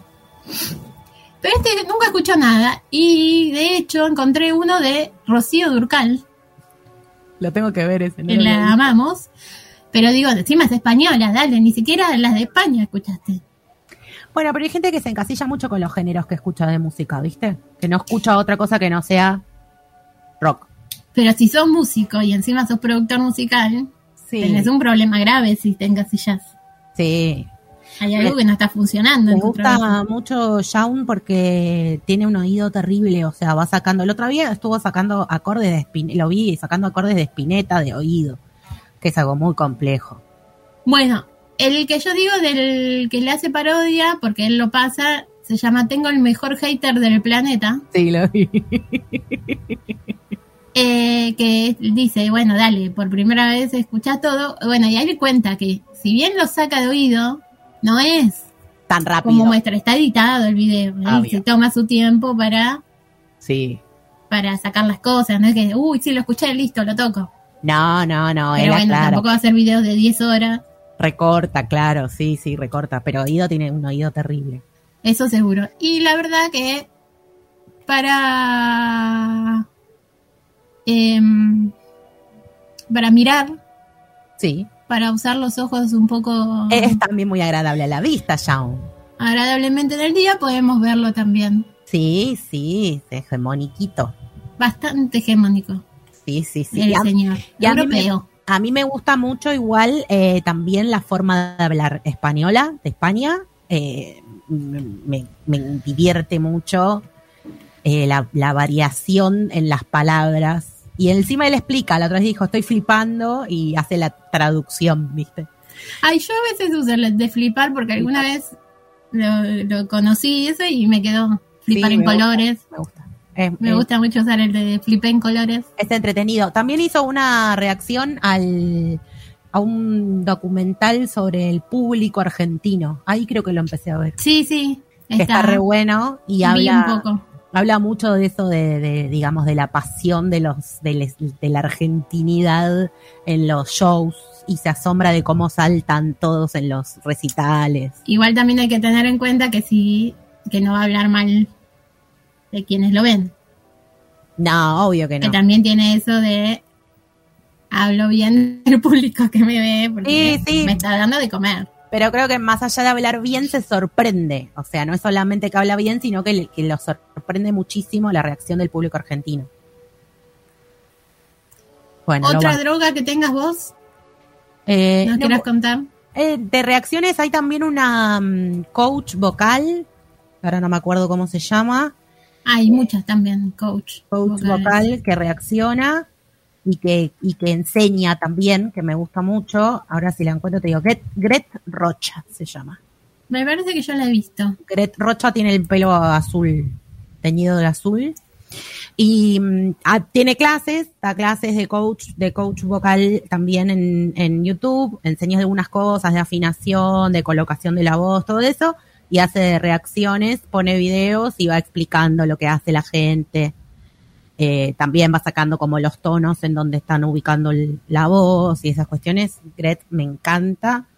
Eh, Luis, el, el, el alemán, y Shaun, Hay una, una inglesa que ahora no me acuerdo cómo se llama, que en una época lo miraba y que tiene un par de. tiene reacción a Mercedes Sosa, por ejemplo. Ay, mira. Y me encanta porque obvio habla re bien de Mercedes Sosa. ¿Quién Sí. hablaría mal? ¿Quién hablaría mal? Pero ah, yo estoy consumiendo mucho música, ¿viste? Mucho falopita musical. Así que todo lo que son reacciones a videos, a canción, a música, todo eso consumo. Bueno, nada, eso. Quería traer un poco de drogas, ya que era la falopita. Gracias, me encanta. Voy a tomar nota de lo que no veo y me voy a drogar un poco, Bueno, si querés. me parece bien. Siempre hace bien drogarse un poco. Muchas gracias, Mari. por No, esta a vos. producción.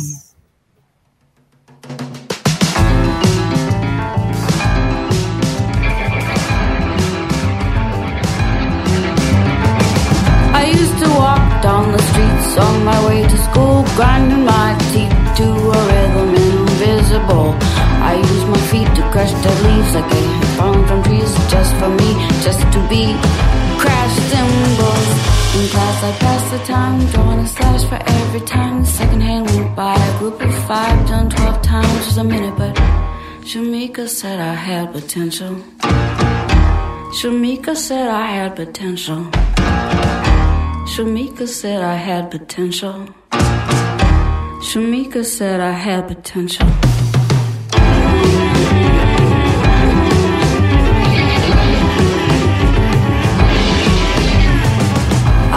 I used march down the windy, windy sidewalk, slapping my leg with the riding crop, thinking it made me come off so tough. I didn't smile because a smile always seemed rehearsed. I wasn't afraid of the bullies, and that just made the bullies worse. In class, I'd pass the time, drawing a slash for every time the second hand went by. A group of five done twelve times was a minute, but Shamika said I had potential. Shamika said I had potential. Shamika said I had potential. Shamika said I had potential. Hurricane Gloria in excelsis Deo. That's my bird and my tree. My dog and my man and my music is my holy trinity.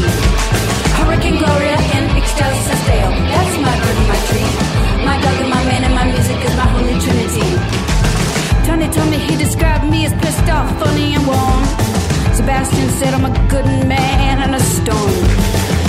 Then I didn't know what potential meant, and Shamika wasn't gentle and she wasn't my friend, but she got through to me and I'll never see her again. She got through to me and I'll never see her again.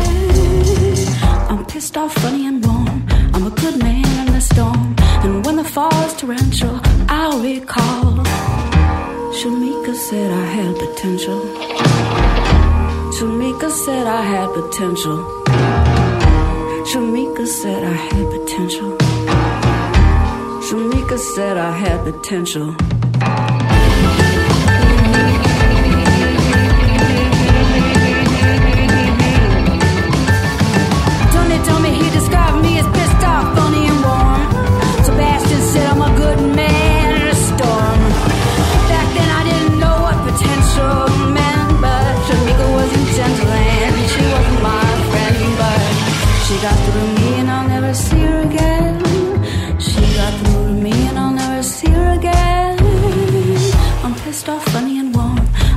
Man in a storm.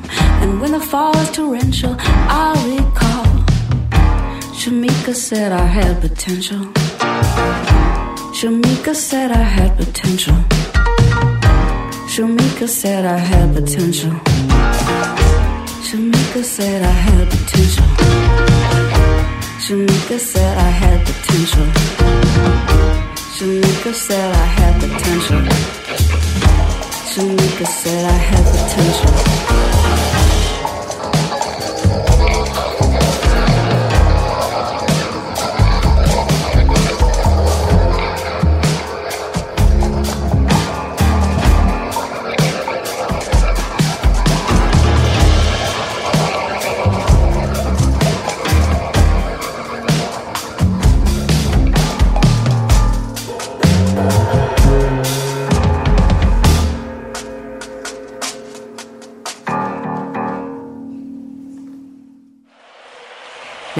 Del final.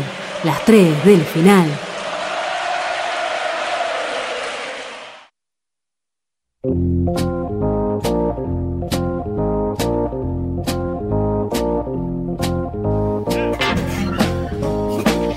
Bueno, estamos llegando al final y vamos a definir esta, esta grieta, esta encuesta, este planteo que hicimos, dado que se están acercando los festejos de diciembre Del niño Jesucito. del niño Jebús.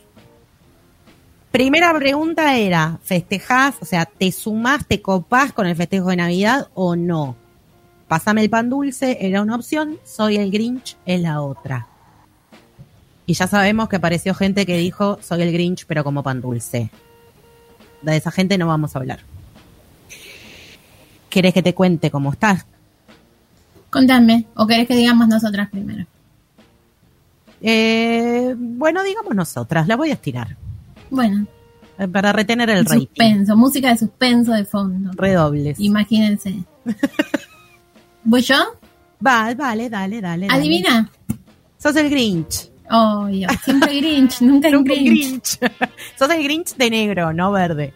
No, un poco sí, un poco abortera siempre está bien. Está bien. Eh, el pan dulce, la verdad que es una cosa, sin frutas lo puedo comer, obvio, Sí, pero tampoco bien. es que digo, uh, me encanta, qué rico esto, la verdad que no me parece un gran invento de la humanidad precisamente. Y siempre Grinch, nunca en Grinch. Sí festejo, sí, en general con familia, rara vez con amigos, pero lo he hecho, lo hemos hecho. lo hemos hecho. Pero no es que digo, ¡ay, qué ganas de festejar que tengo! Para mí es como un día obligatorio del año, dos días, que digo, bueno, está bien, Voy. voy. si no, me quedo en mi casa sola y me aburro. ¿Cuál es tu eh, cu- la cuestión laboral en las fiestas? ¿Cómo trabajas o no trabajas? Una sí, la otra no. Tipo, 24 o 31. 25 primero no. 25 primero no se trabaja. No. Y después, o 24 24, o 31, 31. trabajo uno sí, el otro no, pero trabajo más horas. ¿Elegís vos o te dicen? Elijo más o menos. Me tengo que poner de acuerdo con mis compañeros. Ah, ok, ok. A veces elijo, a veces es lo que me queda. ¿Y qué preferís? Hay ¿Trabajar ser 24 o 31? 24. ¿Preferís trabajar 34 24? Sí, porque la Navidad me gusta menos. El Año Nuevo es como, bueno, estoy viva un año más, mira, yo no lo creí así. No Nadie pensé que iba a llegar a tanto. El niño Jesucito, la verdad que por mí, Ah, si nace, nace, si no nace, no nace, me importa muy poco. Pero yo pensaba en tanto situación de trabajo, o sea, no es Claro, como entonces más como me importa mucho menos, ah, No, no, es lo mismo. A veces sí, a veces no. Igual, en general yo trabajo a las mañanas, entonces también a la... Porque, ponele, cierra a las 6 de la tarde y a las 6 de la tarde la gente dice, "Ah, no tengo mesa en mi casa.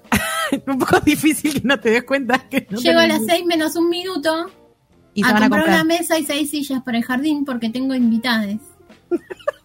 Gente que odiamos. Sí, sin dudas. Lo que yo me ha vos pasado el, ¿a qué hora cierran? Cuando estábamos cerrando.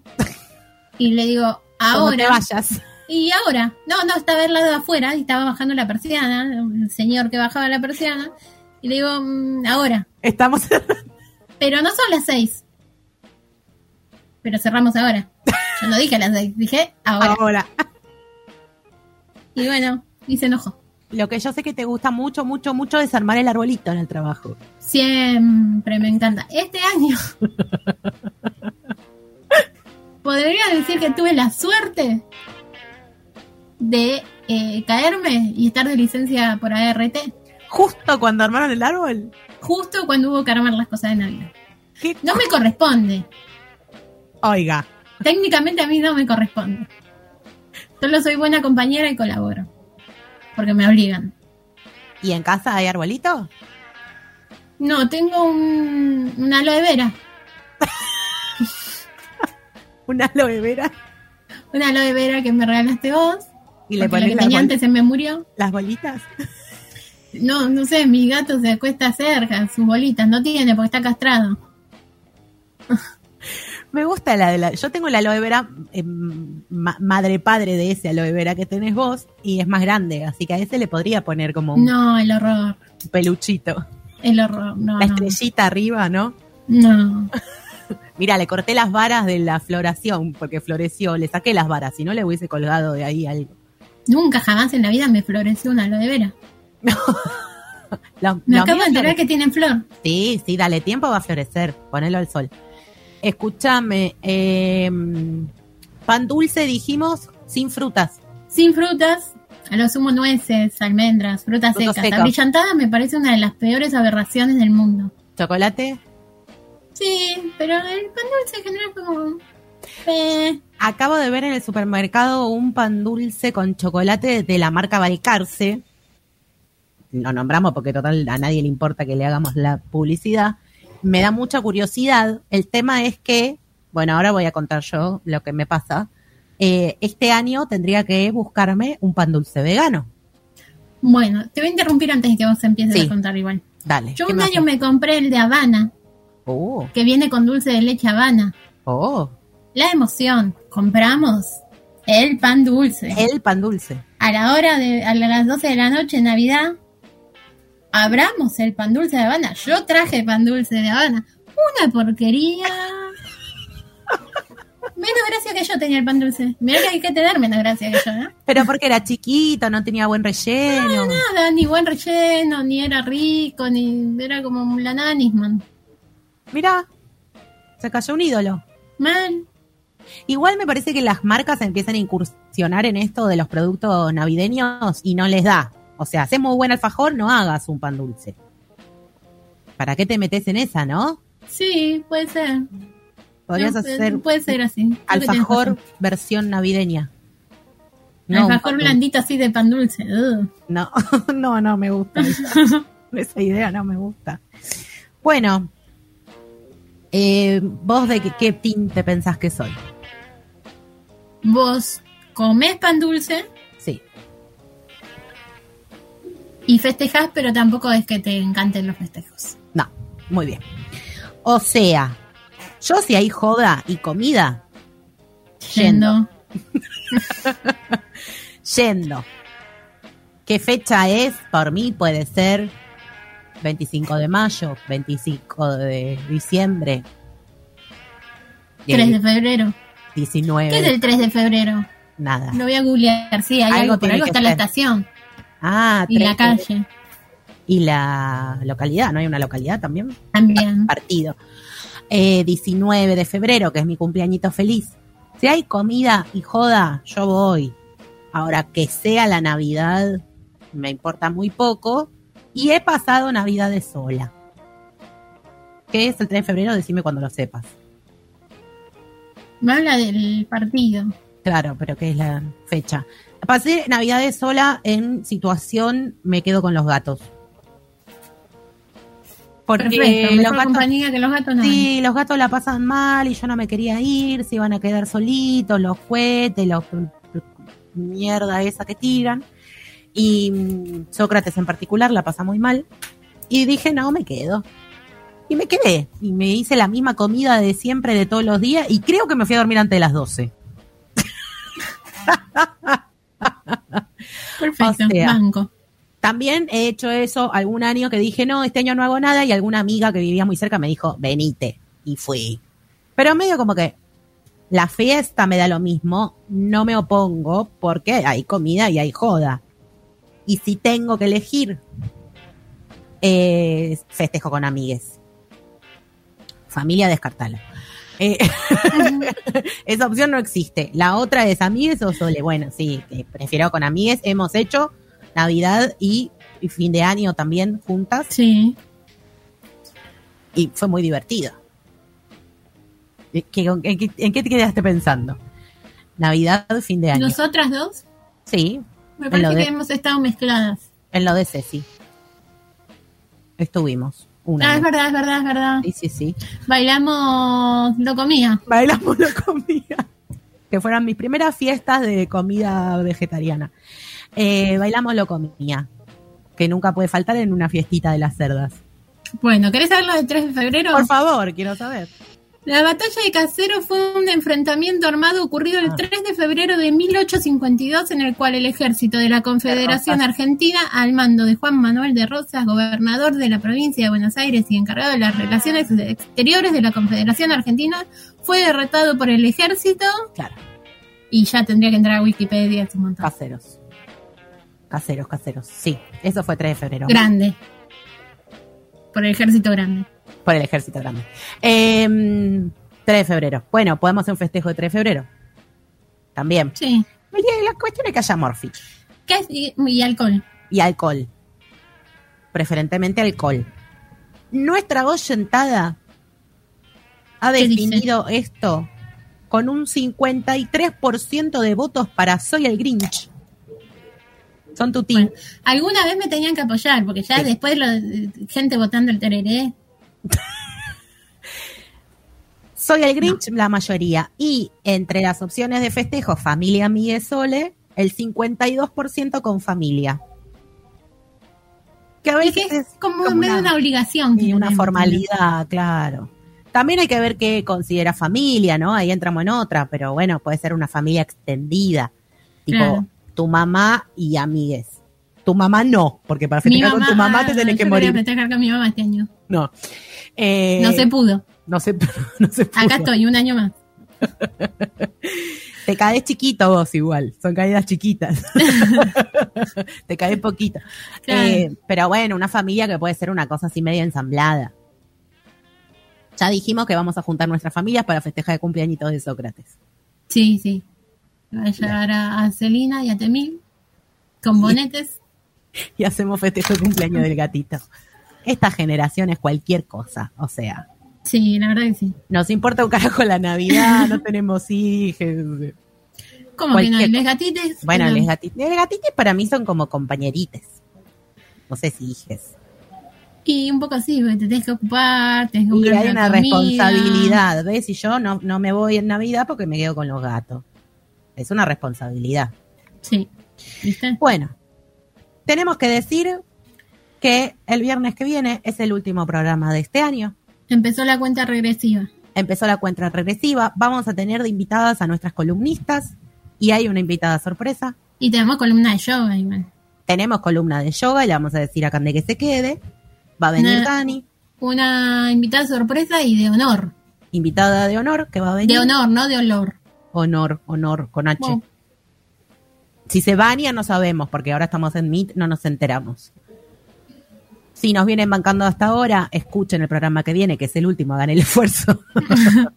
hagan el último. Y si no, esfuerzo. escúchenlo igual. Y si no, escúchenlo igual. Y nos tomaremos unas merecidas vacaciones. Porque ya no tenemos más ideas. No teníamos al principio de- del año, imagínate ahora. Imagínate en noviembre. O sea, para, se tiene que terminar el ciclo lectivo también, estamos medio en una. Así que la semana que viene tenemos último programa de este ciclo de cerdas, que fue un ciclo migrante que ha andado pululado por distintas radios y espacios, que ha agrandado y achicado su equipo, que ha incorporado nuevas y viejas columnistas. Hemos tenido grandes Pero deja algo para la semana que viene. ¿Qué vas a decir la semana que y viene? peque- lo mi- todo lo mismo. Ah, bueno. Grandes lo grabamos y lo pequeñas repetimos. Mirá, cuando a mí me pinta la inspiración, no me frenes, Mari. Porque sucede, fluye, es así, yo soy artista. perdón, perdón. Nos vemos, nos escuchamos, nos encontramos el viernes que viene, último programa de este ciclo de cerdas. Gracias, Mari Santomé, por la no, compañía. gracias a vos, Gracias. artista Jessica Castaño. Artista exclusiva de Cerdos al Aire. Adrián Kaplan Crep por la operación. A nos- Yoshi le agradecemos. A. Yoshi por la columna Nicho Ecológico y nos estamos escuchando el viernes que viene. Chau, chau, chau, chau, gente. Chau, chis. In case I don't see ya, good afternoon, good evening, and good night. In case I don't. Raindrops on roses and whiskers on kittens, bright copper kettles and warm woolen mittens, brown paper packages tied up with strings. These are a few of my favorite things. Cream colored ponies and crisp apple strudels, doorbells and sleigh bells and schnitzel with noodles, wild geese that fly with the moon on their wings. These are a few of my favorite things. Girls in white dresses with blue satin sashes, snowflakes that stay on my nose and eyelashes, silver white winters that melt into springs. These are a few of my favorite things. When the dog bites, when the bee stings, when I'm feeling sad, I simply remember my favorite things, and then I don't feel so bad.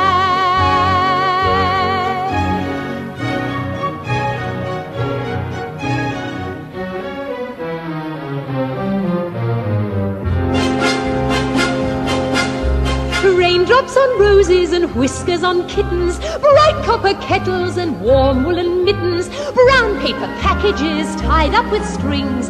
These are a few of my favorite things. Cream colored ponies and crisp apple strudels, doorbells and sleigh bells and schnitzel with noodles, wild geese that fly with the moon on their wings. These are a few of my favorite things. Girls in white dresses with blue satin sashes, snowflakes that stay on my nose and eyelashes, silver white winters that melt into springs. These are a few of my favorite things. When the dog bites, when the bee stings, when I'm feeling sad, I simply remember my favorite things, and then I don't feel